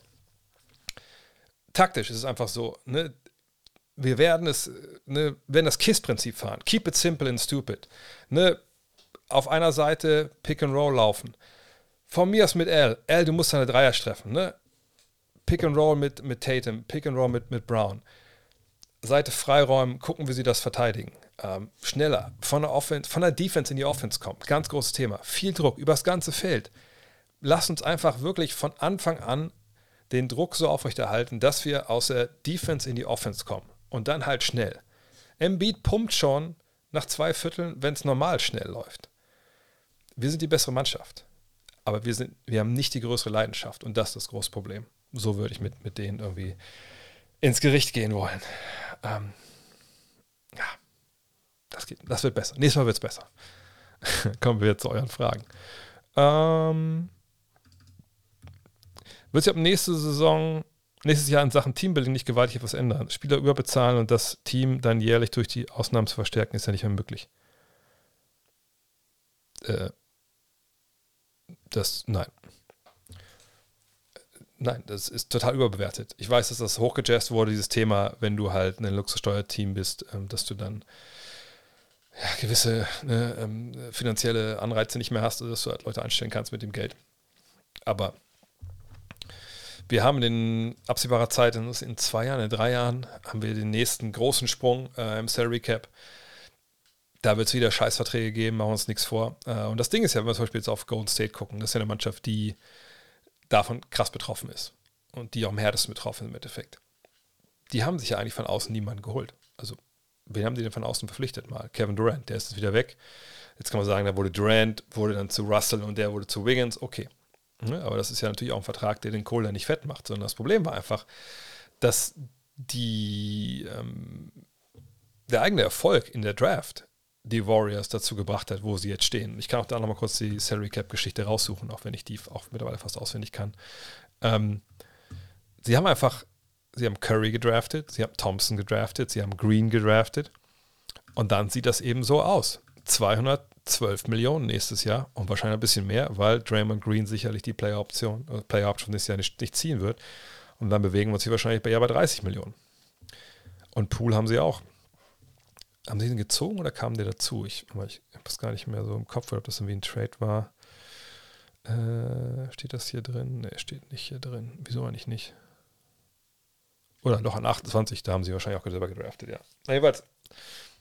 Draft, Draft, Draft, Draft. So, naja, wovon reden wir hier? Die 44.000, 44 Millionen, die findet der Joe Lacob wahrscheinlich äh, nach dem Spiel unter, äh, unter dem Parkett so ein Kleingeld durch, durchgerieselt in der Arena. Ähm, so, von daher, was hat das mit Teambuilding zu tun? Eigentlich im Endeffekt gar nichts. So, weil du kannst ja auch nicht so krank äh, ne, jetzt die, dadurch irgendwelche Trades oder so deine, deine Salary Cap oder deine Gehaltsliste so aufblasen, dass du auf so, eine, so, eine, so einen Weg bist, wenn du die nicht alle selber gezogen hast. Von daher, draft erstmal so gut. Und dann kommst du irgendwann in diesen Bereich rein, keine Frage. Aber selbst dann hat das mit dem Teambuilding im Endeffekt nichts zu tun. Und überbezahlen, welche Spieler wurden in den letzten Jahren überbezahlt? Natürlich gab es immer wieder Einzelfälle, aber ähm, die Spieler, für meinen Begriffe, die überbezahlt wurden, waren eben auch Spieler, die entweder gedraftet wurden oder schon im Team waren mit Bird-Rechten und dann wurde dieser Spieler Free Agent und weil man sich wähnte, also ich sage mal Otto Porter, aber ein gutes Beispiel damals in Washington oder jemand wie, wie Joe Johnson, glaube ich auch. Man dachte, okay, wenn wir den jetzt verlieren, den können wir nie im Leben ersetzen auf dem freien Markt. Also halten wir lieber für das Geld, auch wenn das zu viel ist. Tobias Harris, ein gutes Beispiel auch, ja. Ähm, und das sind aber Einzel, selbst da spielt dann diese neue Regelung eigentlich keine großartige Rolle, wenn wir ehrlich sind. Äh, was müssten die Knicks besser machen, damit es nächste Saison läuft? Äh, neuer Trainer, Spielersystem oder alles beim Alten lassen, in der Hoffnung, die Erfahrung aus diesem Jahr Früchte trägt. Ähm, es gibt ein paar Spieler, da sagen viele von euch zu Recht, Alter, was prügelst du denn wieder auf den ein? So, der hat das doch, der hat ja noch nichts getan. Aber sorry, Julius Randle ist für mich einfach äh, nicht Teil der Lösung in, in New York. Ne, sie haben jetzt natürlich eine gute Saison gespielt. Randle war einfach auch auf einem viel, viel höheren Niveau als im Vorjahr. Ähm, aber ich finde, er ist so ein Spieler, der, ich will sagen, der stellt seine eigenen Belange über die des Teams, das wäre vielleicht ein bisschen zu hart, aber der hat eben eine Art und Weise, wie er Basketball spielt. Und er hat aber nicht so wirklich ja, diese andere Art und Weise, wie er das vielleicht machen sollte. Ne? Also jetzt gegen Miami, und das ist immer leichter als getan, aber ich glaube, er hilft dem Team nicht so sehr an der Dreierlinie. Ne? Im Gegenteil, er müsste eigentlich eher ne, rund um, um den Korb, das kann, muss nicht immer Post-Up sein, das können ja auch, auch Cuts sein äh, das, oder einfach Drives, ähm, dahin, wo es weh tut, auch mal ein Post-Up, äh, Pick and Roll und dann einfach reingehen. Da kommt zu wenig. Das ist für mich immer so ein bisschen, ich finde, da geht immer auf den Weg des geringsten Widerstandes. Ich tue mir sicherlich auch Unrecht, aber ich finde, vieles von dem, was man bei den Knicks halt sieht, offensiv, was nicht läuft, das kann man an, an, an, auf ihn zurückführen, wie er Basketball spielt. Ähm, von daher, ich denke, wenn es irgendwo einen besser passenderen Star geben würde, dann würde ich gucken, dass ich Randall plus einen der Youngster vielleicht äh, versuche abzugeben für einen anderen Star. Auf der anderen Seite muss man sagen, ähm, naja, sie sind eben auch sehr, sehr unerfahren in vielerlei Hinsicht. Ne? Manuel Quickly, Hartenstein, äh, Toppin, McBride, wenn er spielt. Auch jemand wie RJ Barrett, da ist natürlich noch nicht viel passiert in den Playoffs. Ne? Aber Barrett spielt natürlich gut. Ähm, Dame Time, ich sage, ich glaube nicht, dass, ich, dass er ähm, Damon Lillard äh, traden lässt. Und wenn er sich traden lässt und er will Meister werden, dann sollte er sich auf gar keinen Fall in den äh, Madison Square Garden traden lassen, weil ein Team mit Damon Lillard und Jalen Brunson zusammen wird nie im Leben Meister werden. Ähm, da müssen wir auch ganz ehrlich sein. Ähm, und die beiden würden doch sich dann, die würden nie im Leben ihre, du hättest dann so ähnlich, so ein ähnlicher Fall bei Doncic und, und Irving. Du hast dann zwei Spiele, das, das gleiche, das klingt jetzt blöd, aber die, also die quasi die gleichen Skills haben, natürlich Lillard der bessere Spieler ist, aber die beide den Ball brauchen, um erfolgreich zu sein und, auch einen Rhythmus zu bekommen. Und das aber geht aber nicht, wenn die beiden in einem Team spielen. So, von daher, das macht einfach gar keinen Sinn. So. Äh, es sei denn, du gibst Brunson ab. Aber warum solltest du Brunson abgeben, der ein ganz Ecke jünger ist? Das wäre eine Katastrophe für die Knicks. Ähm, von daher, ja, ich, ich bin, bin sehr gespannt, was passiert. Thibodeau, ich meine, offensiv war es dieses Jahr ja von den Zahlen her gut. Sicherlich war das jetzt auch keine Offensive, die, die ich mit der Zunge schnalzen lässt. Aber ähm, für mich, für meine Begriffe, liegt es an der Unerfahrenheit von einigen Spielern. Dann Leute wie Josh Hart, die dann super up und down sind von der Dreierlinie. Quickly ist gar nicht da. Ähm, kann man das auch so mit, mit taktischen Mitteln auffangen? Bestimmt. Aber ich würde immer erstmal bei Randall anfangen, weil ich glaube, dass Randall einfach für mich ab einem gewissen Punkt kein, kein Winning Basketball für dich spielt, ehrlich gesagt. Wie stehst du zu den BBL-Playoffs dieses Jahr und wie schätzt du Oldenburg ein? Beste Grüße aus Oldenburg. Beste Grüße nach Oldenburg. Haben wir auch schon oft, oft genug gespielt. Ähm, ich habe ja gesagt, ich habe keine Ahnung von den BBL-Playoffs. Ich weiß, dass natürlich die Bayern, äh, die Bonner und äh, die Alba Berliner, äh, die, die Berliner einfach nur äh, Favoriten sind. Alles andere weiß ich nicht. Äh, ich lese das ein bisschen mit und sorge das ein bisschen nebenbei auf. Ähm, durch Social Media etc., weil ich euch auf vielen Kollegen folge, die darüber auch ähm, sich äußern. Aber ich kann ehrlich gesagt jetzt nicht sagen, wie, wie, wie Oldenburg sich da darstellen wird. Ähm, Aber ich sage auch nicht die Zeit, mich darum zu kümmern, natürlich jetzt auch Hardcore äh, NBA angesagt ist. Ich weiß, die Braunschweiger sind drin geblieben. Das freut mich, weil das hier natürlich Verein um die Ecke ist. Ähm, von daher, ja, nee, kann ich ehrlich gesagt gar nichts zu sagen. Ähm, hoffe, dass es geile Finals werden, auf jeden Fall. Äh, äh, ich habe mir heute das Game von Boston gegen Philly angesehen. Klar, Boston hatte sicher keine gute Nacht, aber Philly hat meiner Meinung nach einfach gute, irgendwo aggressive Defense gespielt. Boston wirkte sehr kreativlos, alles ging gefühlt zwanghaft über die Superstars. Jetzt die Frage, glaubst du, Boston fehlt es vielleicht auch an Führungsqualität? Sprich, jemand, der dann mal Ruhe und Ordnung sorgt oder vielleicht am Coaching, haben das Gefühl, da wird viel erzogen in der Offense.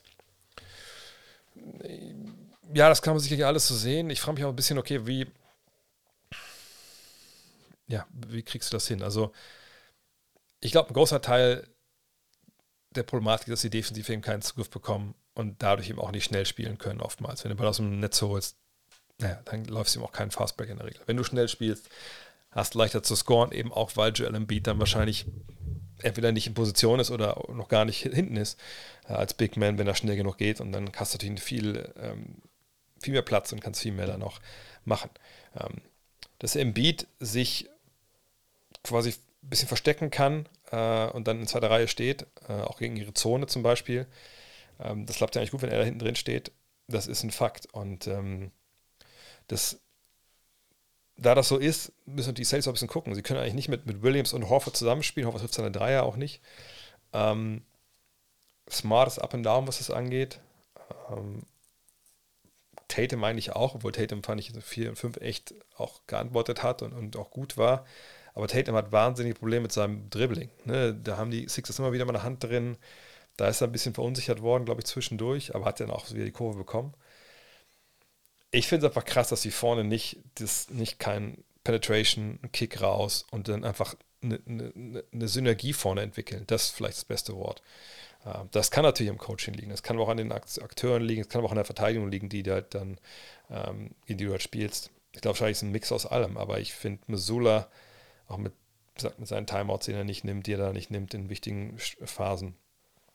Und auch den Fehler von Jalen Brown am Ende bei dem, beim Doppeln gegen, ähm, gegen Embiid in Spiel 4. Ähm, das war schon, war schon hart. Und ich habe den Eindruck, ähm, ich habe es von vielen Fans gehört, die meinten, ja, aber das ist auch nicht seit gestern so, das ist schon länger so. Und wenn man dann gesehen hat, wie, wie, wie wenig da los war im, im TD Garden heute Nacht, dann hatte ich das Gefühl, dass die Fans auch so ein bisschen gesagt haben, oh shit, here we go again. Und das ist dann natürlich mal kein gutes Zeichen. Äh, So, äh, was haben wir hier noch? Hat nicht irgendwer gefragt, auf wen ich setzen müsste? Ich weiß nicht, ich sehe jetzt gerade nicht, wo die Frage ist. Irgendwer hat gefragt, ähm, ähm, auf wen ich setzen würde, wenn mich, wenn der Clan, wenn ich Schuld beim Clan hätte, äh, wer Meister wird, würde ich jetzt, gesagt, laut meines Power Rankings ähm, äh, auch für Denver entscheiden. Ich glaube, Denver zeigt gerade die rundeste Leistung, ehrlich gesagt. Ähm,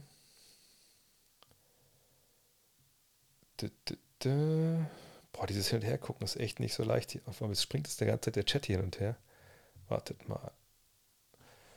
So. Äh, aber ich komme hier wieder rüber.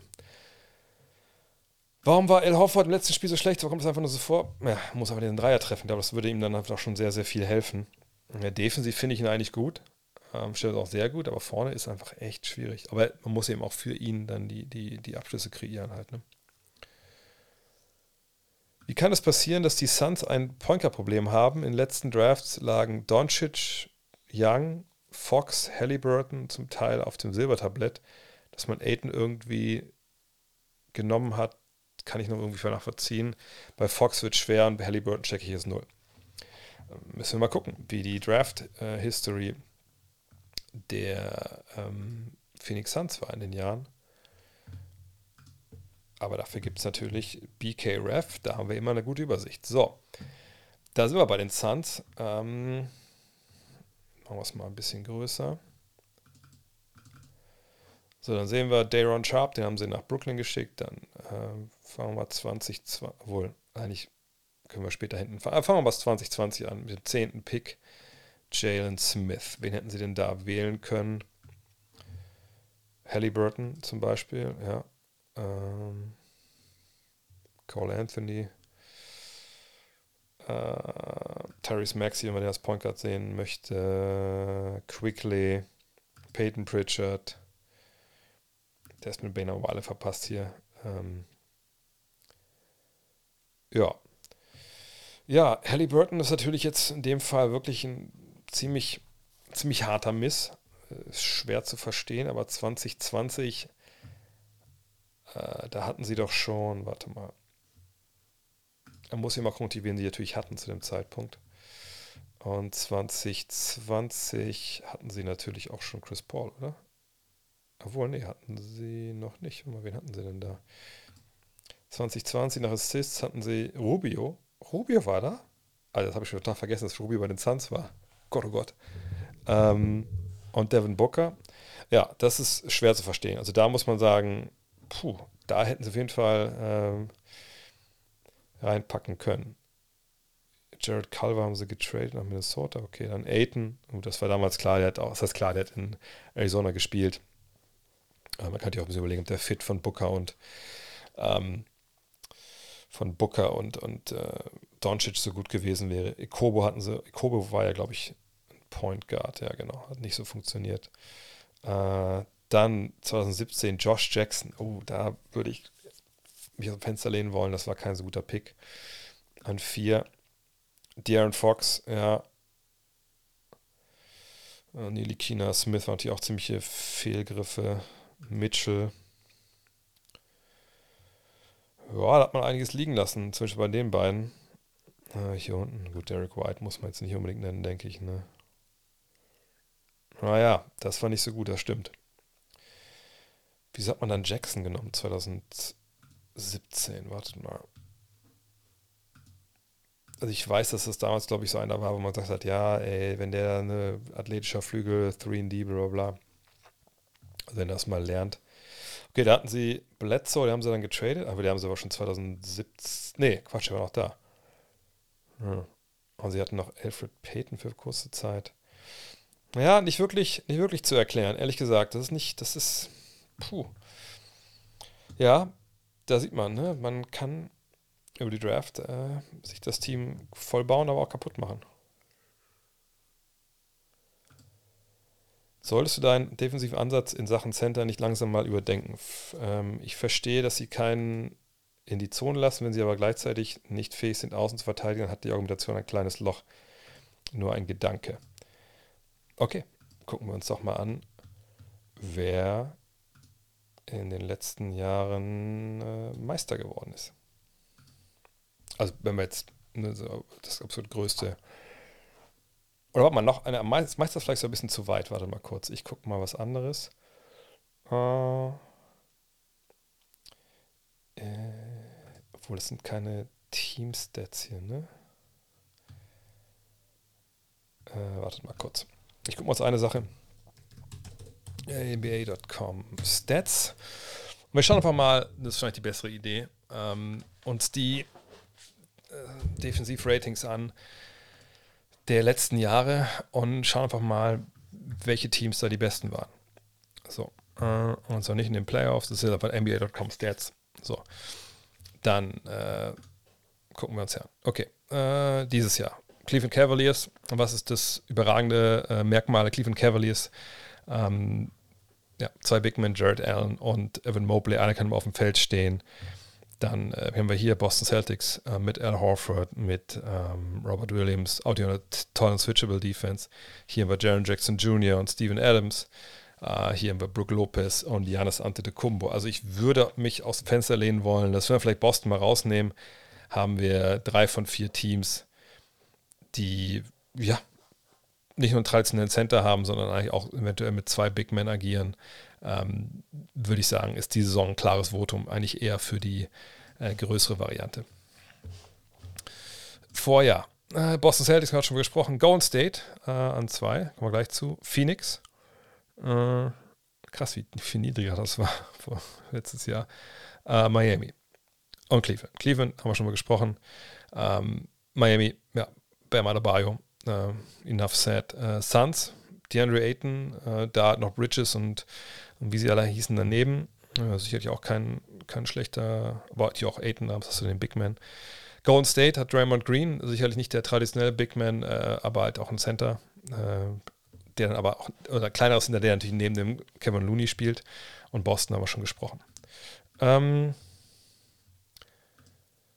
LA äh, mit Anthony Davis und da auch noch mit einem Big Man daneben. Philadelphia mit Joel Embiid, uh, Utah Jazz mit Rudy Gobert, die New York Knicks, ähm, wir waren dem Jahr der Center, äh, aber ja, auch mit Center auf jeden Fall, ob es jetzt Robinson war, Golden State, ähm, ja. Hier, äh, Milwaukee, Toronto in dem Jahr, was mal, 2019, 20, wer war denn da? in Toronto. Weil das ist vielleicht so das, das eine Team, wo man jetzt sagen könnte, okay, da können wir äh, eventuell diskutieren, dass man anders läuft. Ah, Pöttl, aber Pöttl war nicht lange noch da, wenn wir ehrlich sind. Ja, das wäre jetzt so das erste Team, wo ich sagen würde, das ist eine tolle Verteidigung, aber ohne Big Man. Ähm, LA ja, das sind alles Big Men, die das Ganze verankern, plus Top-Flügelverteidigern. Äh, gucken wir noch ein Jahr mehr. Und dann sehen wir Milwaukee, Utah, Indiana, Miles Turner, äh, Oklahoma City. Wer waren die? Oklahoma City? 2018, 19. Warte mal, habe ich nicht eben gerade. Ah, nee. Aber doch, ich habe eben gerade falsch. Was war das nicht? Ich wollte einfach 2019, 20 wollte ich Toronto sehen, ne? Ach, guck mal, die hatten Marc Gasol. Okay, da war das doch kein, da war das doch kein, kein Hinweis auf, äh, auf die, die, äh, den Fakt, den äh, der NX da angebracht hat. Und jetzt wollte ich nochmal gucken, Oklahoma City 2018, 19, ah, da war Steven Adams da, oder? Oder habe ich das gerade falsch? 2018, 19. Da. Da ist Steven Adams da und sogar Jeremy Grant daneben. Also, wenn wir da, das ist jetzt keine wissenschaftlich äh, komplett äh, unwiderlegbare Geschichte, aber wenn wir das so sehen, dann müssen wir sagen, naja, du scheinst keine Top 5 Verteidigung in der NBA stellen zu können ohne Defensivcenter. Also wüsste ich jetzt nicht, warum ich von meiner Argumentation auch nur einen Punkt abrücken sollte. Das wird sich, denke ich, auch im Basketball ehrlich gesagt äh, nie ändern. Von daher das mag nur ein Gedanke gewesen sein, aber es ist ein falscher Gedanke. Ähm, Ach so, weil ich ja gerade sehe. Stimmt, ich vergesse immer das zu, zu, erwähnen. Also wenn ihr gerne liken wollen würdet, hier äh, auch sogar einen Daumen runter. Naja, da kann man nichts machen. Ähm, natürlich gerne. Äh, äh, war Jason Williams oder Jason Williams war wahrscheinlich kein Superstar, aber ich habe mir sehr gern zugeschaut. Ja, war ein guter Mann, gar keine Frage. Hat, ich, hat, ich, hat Spaß gemacht. Ähm, aber ja, kein Superstar auf jeden Fall. Sollte Moritz Wagner keinen neuen Vertrag in Lando bekommen, wo siehst du seine Zukunft? In der NBA. Er hat dieses Jahr einfach auch gut gespielt. Ähm, ich, also ganz ehrlich, ich verstehe auch, ich, weiß nicht, ob es jetzt hier eine Frage mit eingebaut ist, aber die Frage kam mir dieses Jahr mehrfach und da wurde immer wieder ähm, gesagt, oh ja, aber also ob der Wagner nächstes Jahr, also Moritz Wagner nächstes Jahr nicht in Europa irgendwo spielt. Ähm, und ich weiß nicht, ob alle so auf dem Schirm haben, was er eigentlich dieses Jahr gemacht hat also was, was so seine Zahlen und so waren. Und wenn wir hier sehen, ähm, dass er dieses Jahr, letztes Jahr schon neun Punkte aufgelegt hat und dieses Jahr zehneinhalb, hat 18 Spiele gestartet, gut die Dreierquote. Ne? Das nach wie vor, da würde man sich natürlich eher 36 äh, Prozent äh, wünschen plus. Aber das ist alles okay. Wenn wir auf 36 Minuten schauen, dann sehen wir, das sind auch Zahlen, die echt okay sind, die sich gut eingependelt haben letzten beiden Jahre. Also ich wüsste, also ich glaube, dass sie ihn halten. Ähm, B, wenn das jetzt nicht in, in, Orlando funktioniert, funktioniert sicherlich anderswo in der NBA, da bin ich mir überhaupt nicht sicher. Ähm, äh, äh, ich gucke mal, was ich bei Twitch hier noch vergessen hatte. Bestimmt scroll ich jetzt ein paar Fragen vorbei. Sorry, sorry. Äh, ist Jokic der beste Allround-Offensivspieler aller Zeiten?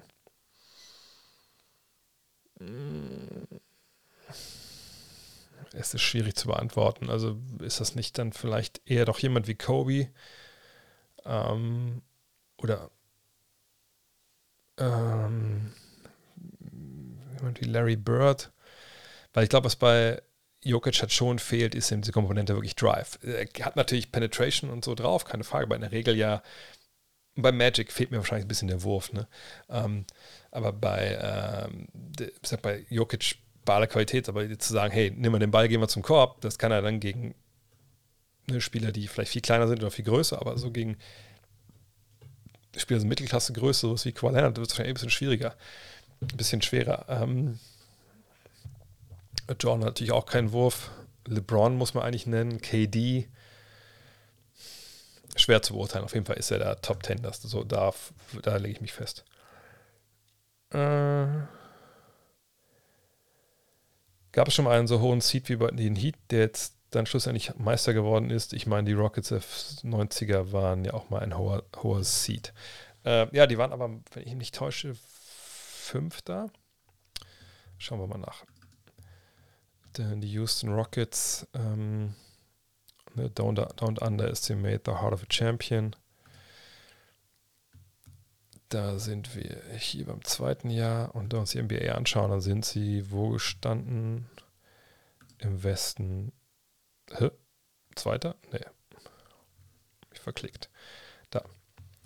Äh, dann sehen wir, sie waren 1, 2, 3, 4, 5, 6. So, und das ist, glaube ich, der tiefste Seed gewesen bisher. Ähm, würde ich mich jetzt sehr wundern, wenn ich da falsch liege. Äh, von daher, ja, also wenn Miami das schaffen würde, das wäre natürlich äh, krass. Äh, wie die Browns letzte Play der Golden Warriors gelesen hat, fand ich echt stark. Es gibt ja mehr solcher Szenen, auch wie, wie er bei Interviews gefühlt jeden Ballbesitz der letzten Jahre nacherzählen kann, ist auch echt krass.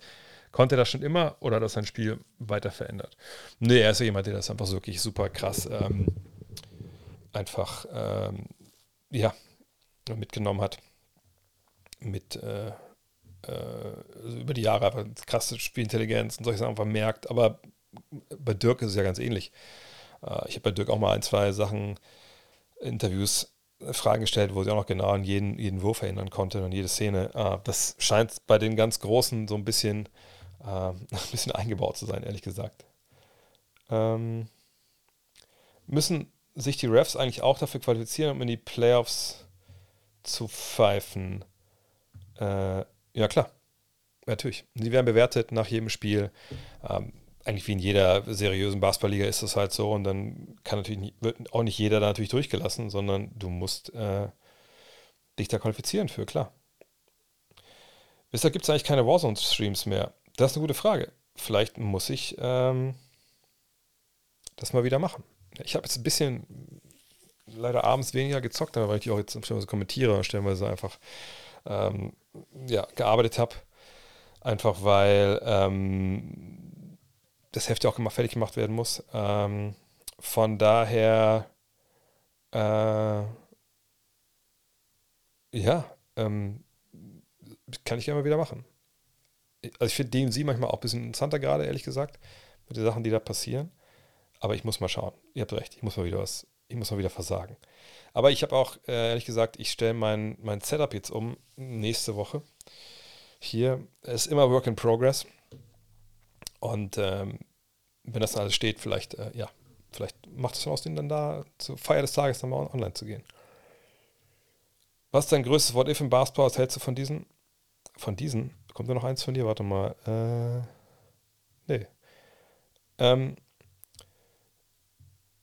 ja, das größte What ist Len Bias. Wenn Len Bias, äh, Spieler aus Maryland, damals zweiter Pick, glaube ich, ne? Äh, der Boston Celtics, 86, äh, nicht dann nach seiner Draft einer Überdosis Kokain stirbt, dann reden wir von einem Spieler, der wahrscheinlich mit Jordan der sicherlich schlechter ist als Jordan ein Stück weit, aber der natürlich dann zu den, zum Meister kommt nach Boston, äh, zu Bird, zu McHale, zu Parrish, der dann einfach diese ganze Ära wahrscheinlich nochmal verlängert. Ähm, das hat Einfluss auf die Pistons, Einfluss auf, auf Jordans Legacy, damit natürlich auf die, auf die Legacy von, von LeBron, von Kobe, von allen. Also das, das ist das größte What mit, mit allergrößtem Abstand, ehrlich gesagt.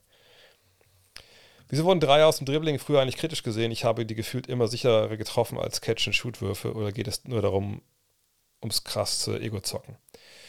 Ähm, Nee, ums Ego zocken eigentlich nicht. Also, es sind mehrere Komponenten natürlich. Ne, das heißt ja nicht, dass, wenn ich Ego zocke, heißt klar, wenn ich vorne dribbel und ich dribbel direkt irgendwie zum zum Dreier, ist natürlich Ego zocken, das will natürlich keiner sehen. Weil wird schon eine Defense bewegen, eine Defense Chance geben, Fehler zu machen, etc.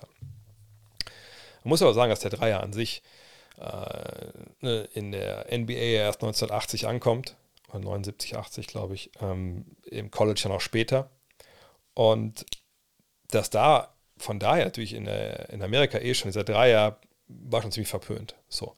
Äh, warum soll man den nehmen? Ne, am Korb ist es viel hochprozentiger, triffst du 50, 60 Prozent, da draußen nur 30, was soll das? Ne, heutzutage wissen wir, dass das mathematisch und mit den Skills, ne, die gewachsen sind, einfach nicht mehr wahr ist, so in vieler Hinsicht, ähm, auch gerade was lange Zweier angeht, vor allem lange Zweier angeht.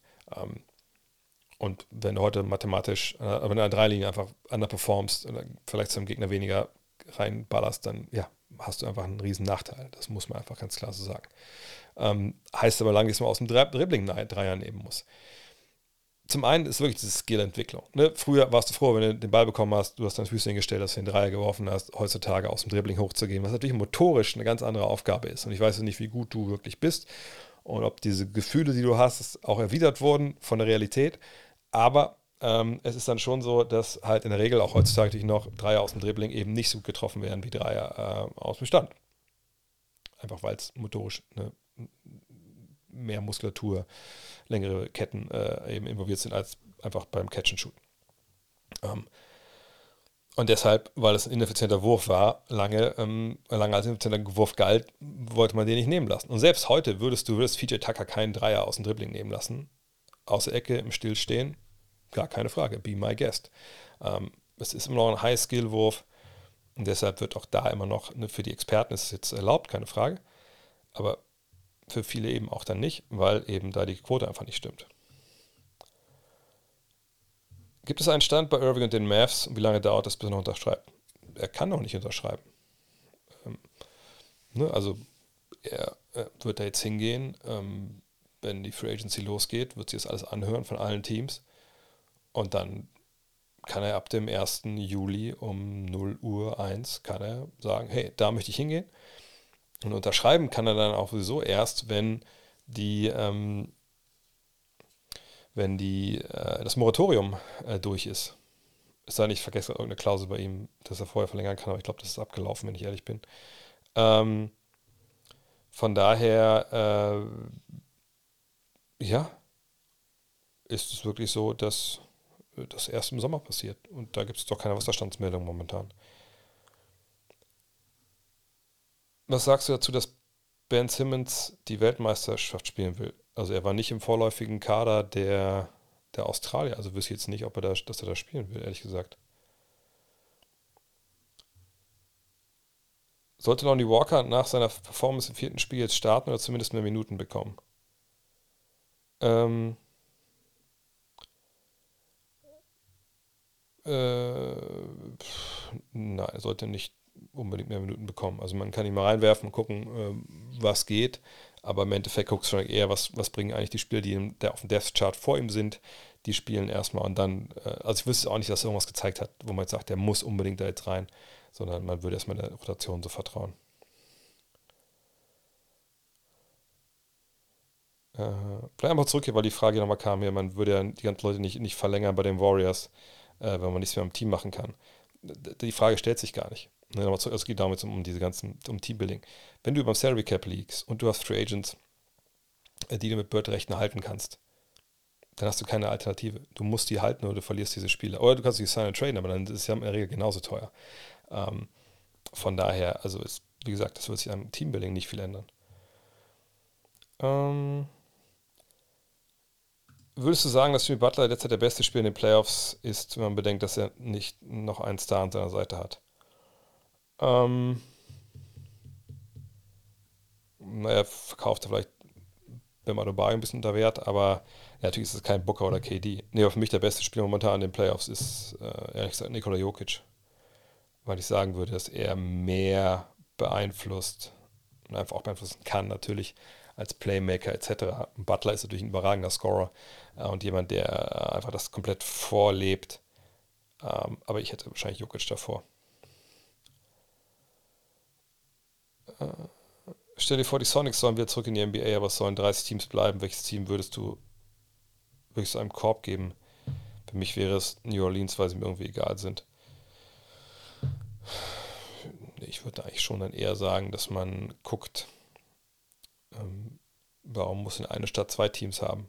Also würde ich mich eher um die Clippers oder die äh, Nets kümmern wollen, dass man äh, ja, da einfach klar kann man über Charlotte und so diskutieren, keine Frage, aber ich würde dann eher sagen, warum sagt Lakers, Lakers ist LA, ähm, Knicks sind New York, da gibt es zwei Junior-Partner, die nie an den anderen ähm, nie an den anderen äh, rankommen werden. Also warum, warum muss, muss man die dann noch haben? Pörtl nach oben im Sinne von, dass er noch, keine Ahnung, statistisch großartig besser wird? Nee, das glaube ich nicht. Er ist ein Ringbeschützer, äh, ne, der Spiel versteht, der weiß, wo er stehen muss, vorne wie hinten, hat eine Menge gelernt in, in San Antonio und da macht er sicherlich auch weiterhin seine Schritte. Aber dass wir jetzt einen riesigen Leistungssprung sehen, das glaube ich eigentlich eher nicht. Machen wir mal ein bisschen, jetzt ein bisschen Speedround hier. Beste Ballhändler der Liga. Hm.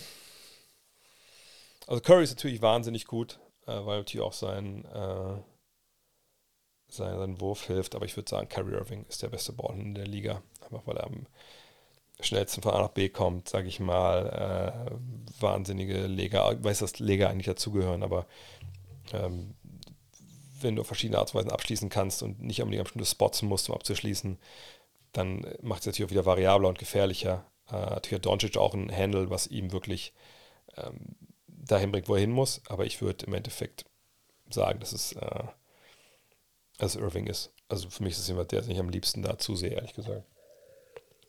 Mhm.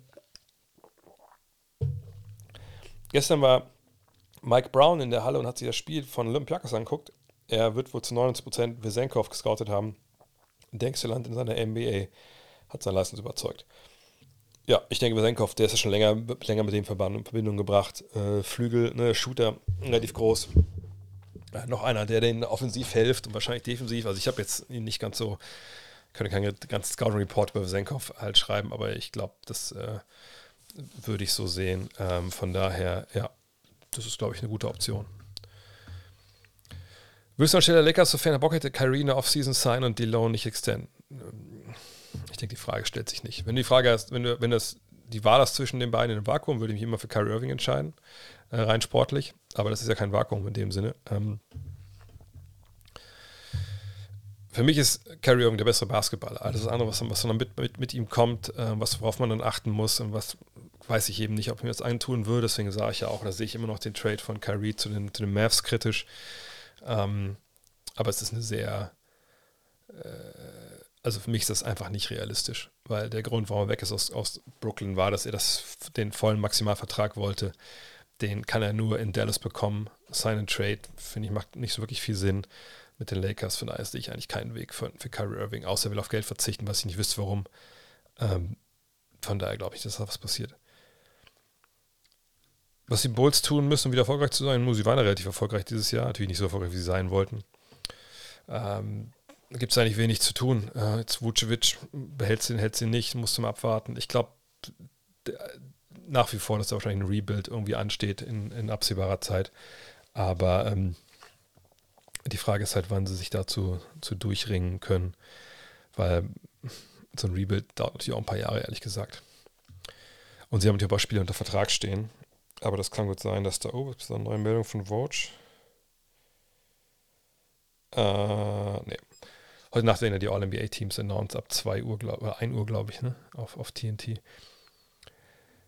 Gehen die Stats, die im Play aufgelegt werden, mit in die NBA, in die Career Stats ein und wenn ja, dann die reguläre Saison und die Playoff. Es geht reguläre Saison, glaube ich, ein, ne? Aber, Alter, who cares, die paar Spiele. Äh, glaubst du, die Warriors kommen nochmal zurück in der Serie? Was müssen sie justieren? Habe ich am Anfang drüber gesprochen. Äh, ich glaube schon, dass sie ähm, eine Chance haben mit Spiel 5, sollten sie eigentlich gewinnen äh, zu Hause. Sagen, sie müssen halt gucken, dass sie äh, John Poole irgendwie ein Spiel kriegen, einen zweiten Ballhänder, der scoren kann. Sonst wird es halt schwierig. Sonst lasst dazu für, ähm, dass da zu viel lastet sonst auf, ähm, wie heißt er? Äh, auf Curry. Sind die GOAT-Debatten nicht in eine immerwährende Gleichförmigkeit auch bisweilen ermüdend oder sind das in der Suppe? Kommt natürlich auf die Suppe an, ne? Wenn du so eine deftige Ochsenschwanzsuppe willst, ähm, so wie früher irgendwie auf der Arbeit äh, in, ähm, äh, wie soll ich sagen, bei, bei, bei, VW gab es damals immer, wo ich noch am Band gestanden habe, gab es da so, äh, so Suppenautomaten, auch wenn ich mich richtig erinnere. Ähm, wenn das die Suppe ist, für die das Salz sein sollen, ja, da war auch eine Menge Salz drin, das kann gut sein. Aber ich glaube, wenn du, äh, keine Ahnung, eine, einen tollen Rahmen haben willst, ähm, ähm, ne, also wirklich ausgeklügelt mit mehreren Lagen und so mit, ähm, mit mehreren Geschmackslayern, da würde ich jetzt eine, eine Goat-Diskussion eher, eher nicht verorten. Goat-Diskussion ist, ähm, soll ich das sagen, ähm, ist eigentlich nicht zu führen. Ne, es gibt, es gibt da keine Lösung. Man kann das für sich selber, ich habe es oft schon gesagt, aber ich sage es gerne nochmal, man kann das für sich selber natürlich ausmachen, wer sein eigener Goat ist. Man kann das jetzt auch diskutieren. Ähm, äh, aber am Ende des Tages wirst du, wie gesagt, du wirst Leute nicht, nicht äh, überzeugen, die für Jordan sind, wenn du äh, für LeBron bist und umgekehrt auch nicht, weil es eben in beide Richtungen ähm, in, in, beide Richtungen halt äh, Totschlagargumente gibt. Und ähm, wenn es Boxen wäre oder Tennis, ne, wo wir wissen, wenn wir Boxen mal sind, keine Ahnung, ähm, äh, Joe Frazier kämpft dreimal gegen Muhammad Ali und einer gewinnt zweimal, dann ist der wahrscheinlich äh, der Goat, weil du kannst nicht Goat werden, wenn du den Typen nicht mehr geschlagen hast, als du äh, verloren hast. So. Ähm, ja, Goat nach der Ära, das ist natürlich eine Geschichte, aber das ist dann natürlich auch schon direkt wieder, der Begriff wird dann ad absurdum geführt, Greatest of All Time seiner Ära, also Greatest of His Time, so wie es ja damals in der, in der Nummer 1 genannt vom Gut Next Magazine, das hat Ole ja geschrieben. Ähm, genau, Jordan hat selber gesagt, dass man das nicht beantworten kann. Von daher, da wird halt viel, da ist viel Emotion drin, davon lebt der Sport, davon leben auch Diskussionen um den Sport, aber ich sage, für mich ist das einfach nichts an, dass ich mich da, wie gesagt, fragt mich gerne, wenn, wenn LeBron mal irgendwann in Rente ist, dann kann man sich das mal alles angucken und dann kann man genau darlegen, okay, das sind meine Schwerpunkte, deswegen ist der für mich GOAT oder der nicht. Ist ja auch eigentlich schon verwunderlich, dass man jemanden wie Karim Abdul-Jabbar da gar nicht mit reinnimmt zum Beispiel, aber das ist eine andere Geschichte für einen anderen Tag. Oder jemand ähm, wie, wie Bill Russell nicht mit reinnimmt. Ähm, aber ähm, ja, da wird gesagt, werden viele Klicks generiert, Leute können starke Meinungen raushauen. Das ist so das, äh, das Ganze dahinter. Denkst du, Dylan Brooks könnte ein äh, gutes Jahr bei den Shanghai Sharks werden? Ist nochmal, nein, er wird nicht in der NBA spielen. Er war All-Defensive äh, Second Team. Ich verstehe ehrlich gesagt nicht, wie Leute das wirklich, ähm, wirklich denken können, dass Dylan Brooks nächstes Jahr nicht in der NBA spielt. Also es mag sein, dass ich hier sitze in, was haben wir jetzt gerade, äh, drei Monaten und muss alles zurücknehmen, aber der, der, der, wird in, der wird in der NBA spielen. Also da bin ich mir hundertprozentig sicher. Es gibt ja kein, gar keinen Grund, ihn da nicht spielen zu lassen. Glaubst du, Johns Pool, John Pools Frage hat Katastrophenpotenzial? Ich habe von Anfang an nicht verstanden, warum die Warriors glauben, er könnte die Ehre nach Curry prägen. Ähm, na gut, in dem Fall gucken wir uns mal die Zahlen an. Also es ist so, dass ihr sagt, ich bin jemand, der ihn auch vergangenes Jahr kritisch gesehen hat. Von daher sehe ich ihn auch nach wie vor äh, kritisch natürlich. Also ich bin jetzt nicht überzeugt davon, ihm, als er letztes Jahr in den Finals war. Aber man ist mit ihm Meister geworden. Wenn wir jetzt hier mal auf Jordan Poole gehen, ich share mal den Screen. Dann äh, muss man sagen, dann können wir uns die Zahlen anschauen.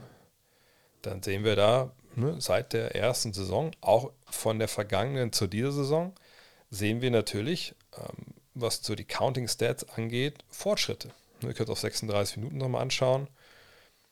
Hier haben wir sie. Äh, auch da sehen wir halt dann dieses Jahr eine, eine, Steigerung bei den Assists, eine Steigerung bei den, bei den Punkten. Klar, eine Total Rebounds ist ein bisschen nach hinten gegangen, aber das muss ja auch nicht unbedingt sein. Ähm, Freiwürfe mehr gezogen, dafür ein bisschen weniger gute Quote, aber 87% ist natürlich nach wie vor gut. Zweierquote ist zurückgegangen, Dreierquote ist zurückgegangen bei ungefähr gleichem Volumen. Zwei hat er ein bisschen mehr jetzt noch gemacht. Ähm, so, ähm, wenn wir da die, uns mal die, die, die äh, auf 100 Ballbesitz-Stats angucken, da sehen wir, Offensivrating ist nach auch nicht gekracht nach unten, bis nach unten gegangen, das war für das ganze Team so, muss man auch sagen. Uh, und die Advanced Stats, ja, PR zurückgegangen nach dem vergangenen Jahr. Und da sehen wir, wenn wir sagen, 15 ist, 15 ist ja normal so der äh, Mittelwert, ne, der Otto-Normalspieler. Da war er auch nur knapp drüber, jetzt ist er knapp drunter. Ähm, Use Trade, also nimmt mehr Ballbesitze jetzt, also er hat eine größere Rolle bekommen. Und hier hinten, wenn wir die Statistiken uns hier anschauen, so wie Warp, dann sehen wir einen, klare, einen klaren Rück, Rückgang. Ähm, Box plus minus einen klaren Rückgang, defensiv einen klaren Rückgang, also fast schon auf Rookie-Niveau wieder offensiven Rückgang.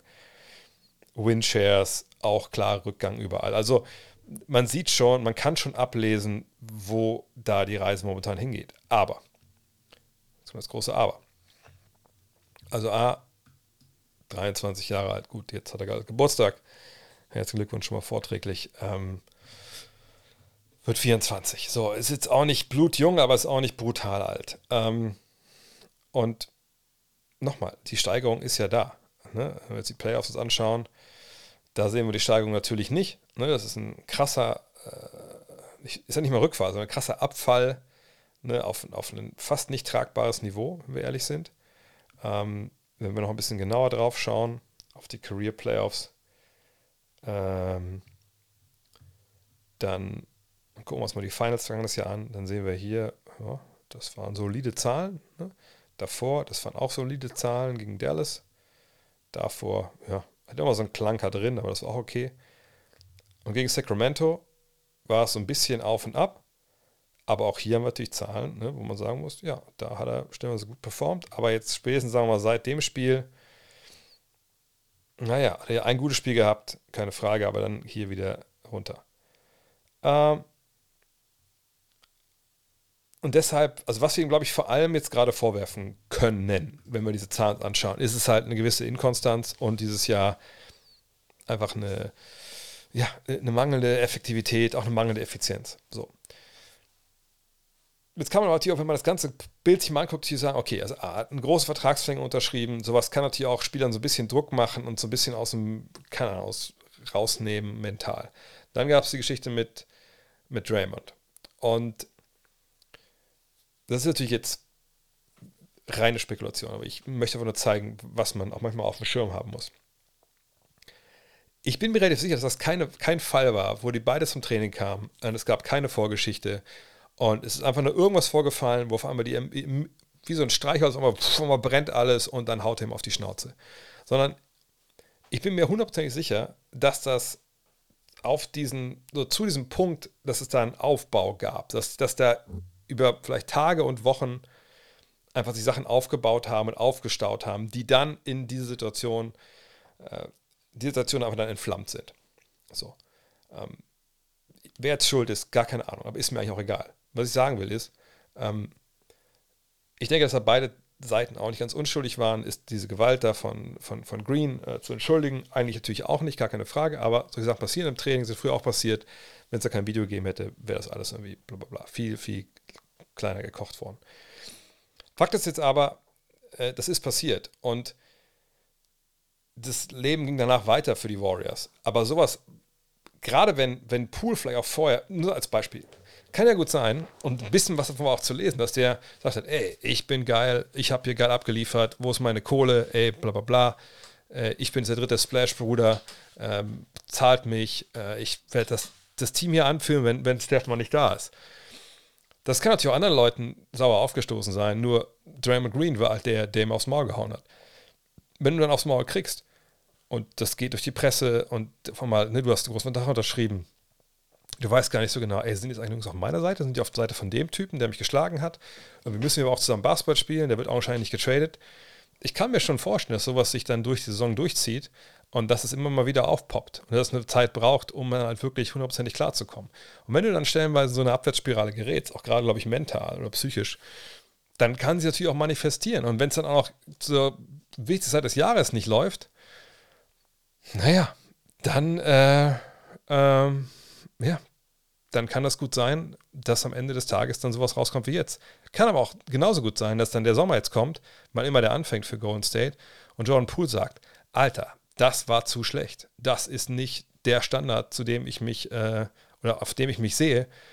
Alter, diesen Sommer bringe ich mich so fucking in, nicht mal in Shape, sondern diesen Sommer arbeite ich so hart, dass einfach nächstes Jahr hier das so richtig bumst. So. Und das kann auch sein. So, von daher jetzt zu sagen, man ähm, müsste irgendwie bei Ihnen jetzt hier sportlich den Stab brechen oder so, das, das sehe ich ehrlich gesagt überhaupt gar nicht, sondern ähm, ich glaube eher, das hat kein Katastrophenpotenzial. Vor allem auch kein Katastrophenpotenzial, weil sagt, Salary Cap steigt und dann solche Verträge wie er ihn hat, wahrscheinlich noch relativ preiswert für Spieler, die dir diese Leistung bringen. Ähm, von daher, ähm. Schätze die Chancen, dass äh, Austin Reeves bei der WM für Deutschland spielt? 0,5 Prozent. Der äh, Nationalspieler hat gesagt, ähm, äh, Nationaltrainer hat gesagt, ich habe ein paar Mal angerufen und versucht zu texten und nicht, nicht mal mir gemeldet, sind auch gerade Playoffs. Ich glaube nicht, dass das ein Thema ist, ehrlich gesagt, mehr. Ist Tim Duncan nicht eigentlich der greatest of his time? Er war meiner Meinung nach der beste Spieler der NBA in den jungen 2000ern. Kobe war nicht auf seinem Level, LeBron noch zu jung. Ähm, die Frage ist halt, was ist denn jetzt his time? Die 2000er oder die jungen, die frühen 2000er? Also wie, wie groß willst du denn da den, den, den Rahmen irgendwie ähm, ziehen? Äh, ich, also ich denke, er ist für diese Ära, also ich denke auch sehr Spieler war, der, der für mich, also ich, wenn er mich fragt, lieber ein Team starten äh, mit Kobe oder mit Tim Duncan in dieser Zeit, dann würde ich immer mich für Tim Duncan entscheiden. Aber wie gesagt, ich weiß jetzt nicht, wo die, wo die Goalposts sind. Äh, glaubst du, die Knicks holen heute Nacht noch einen Sieg im MSG? Ich meine, es wird natürlich äh, komplett ähm, abgehen im Garten. Das wird, wird geil, geile Stimmung. Irgendwie habe ich das Gefühl, dass sie heute nochmal gewinnen. Aber ich glaube, dann in Miami ist dann wahrscheinlich Schluss. Wo ich den nächstes Jahr sehe, Portland. Ähm, ich, wie gesagt, es ist außerdem zwecks des geplanten Rebuilds. Es gibt keinen geplanten Rebuild. Der General Manager hat vor ein paar Wochen gesagt: Hey, wir wollen im Sommer proaktiv sein. Wir wollen dabei sein, wenn Sachen passieren. Äh, wir wollen hier weiterhin Top-Team um äh, Damon Lillard aufstellen. Ob das jetzt funktioniert, ob es da Möglichkeiten gibt, ähm, keine Ahnung, wissen wir nicht. Müssen wir mal abwarten. Kann es sein, dass dann doch irgendwie ein Rebuild geht? Das kann natürlich sein. Aber das ist ja jetzt ja keine ausgemachte Sache. So, von daher müssen wir mal abwarten, was da passiert. Ähm, und ob Dame, also Dame entscheidet selber, ob er gehen will oder nicht. Und wenn er sagt, ich möchte gerne getradet werden, na gut, er hat aber schon Ewigkeiten, er sagt schon öfter gesagt, ich will keinen Rebuild mitmachen. Deswegen haben sie in den letzten Monaten oder ein, zwei Jahren ja auch so äh, ja, Sachen verändert. Ähm, aber wie gesagt, wenn er sagt jetzt, das gefällt mir nicht, ich möchte gerne weg, dann kann das natürlich passieren. Nur die Frage ist ja, irgendwas passiert natürlich sicher. Ähm, ne? Von daher, ähm, und dann muss man abwarten. Wer, wer tradet für ihn? Wer, wer hat äh, Leute, die er abgeben kann? Äh, klar, aus Blazers Sicht, Neustart wäre natürlich eine gute Idee wenn man irgendwie ganz neu anfangen will. Aber die Frage ist immer, es sind immer viele Leute schnell dabei zu sagen, ja, Team A, Team B muss es einreißen, die haben keine Chance, Meister zu werden, bla bla bla bla. Aber was das bedeutet, ist für viele einfach oft dann irgendwie nicht so wirklich, ich weiß nicht, ob sie es nicht verstehen oder ob es nicht zu verstehen ist. Ähm, wenn du das einreißt, heißt es erstmal, okay, du stellst dich darauf ein, dass du jetzt fünf, vier, fünf Jahre einfach schlecht bist weil es eben keine Garantie gibt, dass du den ersten Pick bekommst in der Draft. Selbst der zweiten, dritten Pick ist ja nicht garantiert. So, ähm, wenn du dann vielleicht mal früh äh, ziehen darfst, ist denn da ein Superstar da oder wartet da Kenyon Martin? Ähm, von daher, und Shaden Sharp, ist der denn da noch da? Was ist denn, wenn der jetzt da drei, vier Jahre spielt und es kriegt, kommt keine richtige Hilfe? ähm, und er unterschreibt als Restricted Free Agent irgendwo anders. Klar kannst du ihn halten, aber ist das dann so die Geschichte, wo du hingehen willst? Ähm, das ist einfach viel zu viel zu ähm, diffizil, als dass mal Leute sagen, hey, es gibt einen garantierten Weg, Prozess, so machen wir das.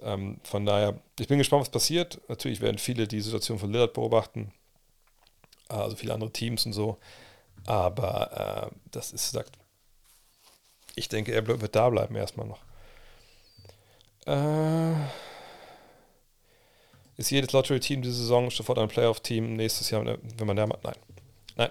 Äh, er ist auch ein Rookie. Muss das mal gucken. Ähm, allerdings, klar, wenn er in Dallas landet, dann sind die ein Playoff-Team. In Utah sind die ein Playoff-Team. Äh, Orlando wahrscheinlich sehr, sehr nah dran. Portland kann ich mir vorstellen, dass da eventuell was geht, aber muss halt noch andere Sachen passieren. Äh, Chicago hatte sehr gute Chancen. Ähm, Oklahoma City auch, genau wie Toronto oder New Orleans. Also gibt es ein paar Teams, aber nicht jedes. Also Detroit, Houston, San Antonio stand heute, die wären sicherlich nicht dabei. Charlotte auch nicht. Uh, Indiana könnte es schaffen, natürlich, obwohl es sonst andere Probleme dann mit sich bringt. Washington würde es schaffen. Uh, von daher, aber er ist nicht der Typ, der dann sich 20, 30 Spiele direkt immer garantiert bringt.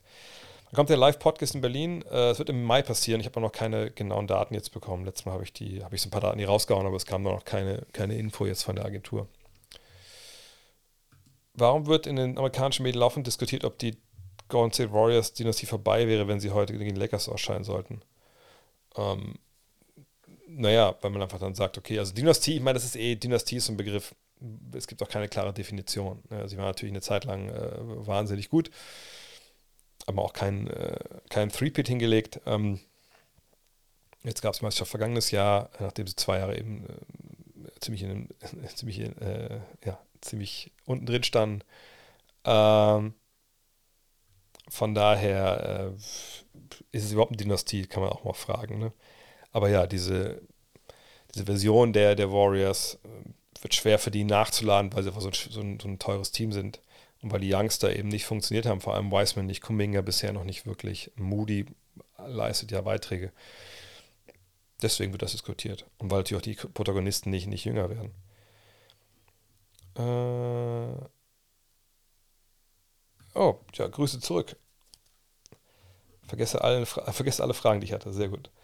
Ähm, gibt es mittel- oder langfristig eventuell Chancen für Luis Olindi, äh, mal was in Richtung NBA zu starten? Er wird seine Karriere eine feste Laufbahn in Europa einnehmen.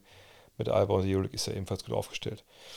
Ähm, ich sage das jedes Jahr. Ähm, für mich ähm, gibt es, außerhalb der, der Jungs, die in der NBA spielen, haben wir bestimmt zehn, ja, circa zehn, würde ich sagen, NBA-Spieler in Deutschland. Die muss er nicht in der NBA spielen.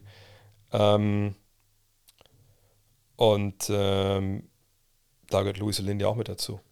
Die Frage ist immer, wenn ihr an den Podcast mit Maudelo erinnert, äh, wenn ihr noch nicht gehört habt, kann ich gerne empfehlen, äh, während der EM nach dem Spiel in Litauen haben wir auch darüber gesprochen, NBA, der meinte, ja, hätte Angebote, hätte gehen können, aber eben äh, nicht finanziell lukrativ, nicht finanziell sicher und dann bleibt man natürlich eher bei einem Euroleague-Team, wo man einfach einen guten Stabs hat, gut Geld verdient. Äh, von daher, ähm, ja, ich denke, Louis Lindy ist durchaus jemand, der in der NBA sehr gut funktionieren würde. Aber die Situation muss natürlich passen. Denkst du, sie nach Kuminga in der Rotation? Ich kann es mir ehrlich gesagt nicht vorstellen. Also, ich kann es mir vorstellen, dass er, dass er Minuten bekommt, aber das wirklich fett am Start ist. Bisschen spät in der, in der, bisschen spät, ihn da jetzt reinzuwerfen. Und natürlich auch sehr, sehr jung. Und ich glaube nicht, dass das. Es kann passieren, gar keine Frage. Sie sind, sind desperate, aber ähm, von da weiß ich nicht. Was verdienen Spieler wie Olindi oder Mo? Was schätzt du? Bei Moritz muss ich nicht schätzen. Bei Moritz steht das auf sporttrack.com. Ähm, das ist ja schön. In Amerika steht das alles hier in Europa, in Deutschland.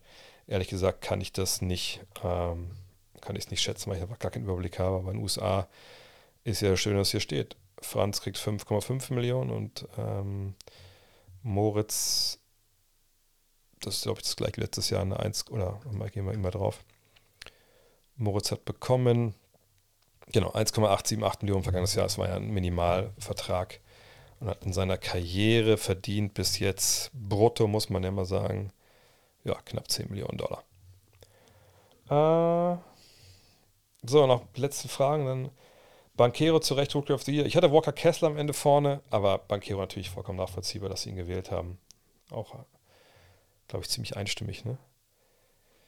Wie läuft es mit deinem Dank 50-Projekt? Habe ich schon erzählt. Läuft gut. Ähm, auch mal zurückspulen, da habe ich schon viel erzählt.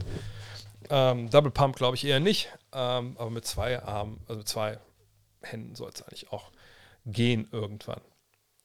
Gut, dann äh, vielleicht schon mal ein abschließender Hinweis Könnt gerne noch äh, diese eine negative Stimme hier ausgleichen mit euren äh, Daumen nach oben. Ansonsten hoffe ich, dass ich für euch wieder am Mikrofon sitze. Jetzt muss man immer sagen, ich hoffe, weil ähm, man ja nicht weiß, ob die Serien noch so weit laufen, wie sie manchmal laufen. Ähm, das wäre dann Nacht von Sam Sonntag auf Montag. Das wäre in Spiel 7. Leider das späte. Ähm, ansonsten bin ich dann nächste Woche für euch da und das ist dann am 8, vom 17. auf den 18. Das morgens um 3. Äh, das dürfte dann Spiel 1. Ich glaube, der Western Conference Finals sein? Ja. Hoffen wir mal. Ähm. Achso, hier, äh, Houston Rhymes habe ich noch gesehen. Du hast letzte Playback erwähnt. Äh, ja, ich habe mich da auch beworben, äh, um halt, äh, dass, das, dass ich da mit denen streamen kann. Da hat sich keiner mir gemeldet. Ich habe dir nochmal auf Twitter eine Mail geschrieben. Ich kann dir kurz nochmal die Mails aufmachen, meine Mails, ob ich da irgendwie jetzt was bekomme, ob heute, was natürlich ein kranker Zufall wäre. Und da muss ich sagen, ähm, nein, habe ich nicht. äh, scheint da nicht, äh, scheint nicht so wichtig zu sein. Oder die haben wahrscheinlich eine große Anfrage jetzt wegen, ähm, wegen, ähm, wegen den Playoffs, kann natürlich gut sein. Äh, denkst du, sehen nach dem Boston aus, Runde 2, Jalen Brown nächstes Jahr im anderen Jersey? Ähm, also, ich weiß nicht, wie das Boston aussehen, müssen wir abwarten. Ähm, es gibt genug äh, Teams, die Cap Space haben und Spieler wie ihn brauchen können, aber Boston kann immer am meisten Geld bezahlen. Ich weiß nicht, was in den Kulissen da los ist, ob er wieder auch keinen Bock mehr auf die Celtics oder so hat, aber ich würde denken, dass wenn man Meister werden will und das Maximale rausholen will, dass man wahrscheinlich dann da bleibt, ehrlich gesagt. Äh, warum gibt es die Sterpien-Regel? Sterpien-Regel ist, dass ähm, Teams nicht in aufeinanderfolgenden Jahren ihre Erstrunden-Picks abgeben dürfen, ohne, also sie können Pick-Swaps machen, also Picks tauschen, aber müssen Erstrunden-Pick haben. Das ist eine Regel, die eingezogen wurde von der NBA mal, weil Ted Stepien, der ehemalige oder eine ehemalige Besitzer der Cleveland Cavaliers, einfach diese Draft-Picks rausgehauen hat, wie so ein besoffener Matrose im Puff, die Kohle. Ähm, und man hat diese Regel eingezogen, um quasi die Besitzer vor sich selber zu schützen. Wie so viele Regeln. Salary Cap, Draft ist alles dafür da, um die Besitzer vor sich selber zu schützen. Ähm, und deshalb gibt es das. Aber wie gesagt, mit, mit Playback, wann immer die mich freischalten, bin ich da am Start, klar. Ja, dann wünsche ich allen noch eine, eine schöne Woche. Ähm, wie gesagt, könnt gerne noch hier Like drücken. Könnt gerne Leuten erzählen von der ganzen Nummer hier und, und dabei sein. Ähm, wenn ihr das, das, neue Magazin bestellen wollt, Blink, oder das noch die letzten, es gibt noch ganz, ganz wenige, haben noch 20, 30 äh, Ausgaben äh, oder ja, Hefte von äh, der Dark Issue, könnt ihr sich auch gerne holen. In diesem Sinne, vielen Dank fürs Zuhören, äh, Zuschauen. Ich lade es natürlich noch als Facebook, äh, als Facebook, als, als Podcast hoch gleich, wenn ihr zu spät beigekommen seid. In diesem Sinne, bis zum nächsten Mal. Ich bin ein bisschen müde. Ich habe auch gestern vielleicht auch ein bisschen zu lange kommentiert. Haut rein, ciao.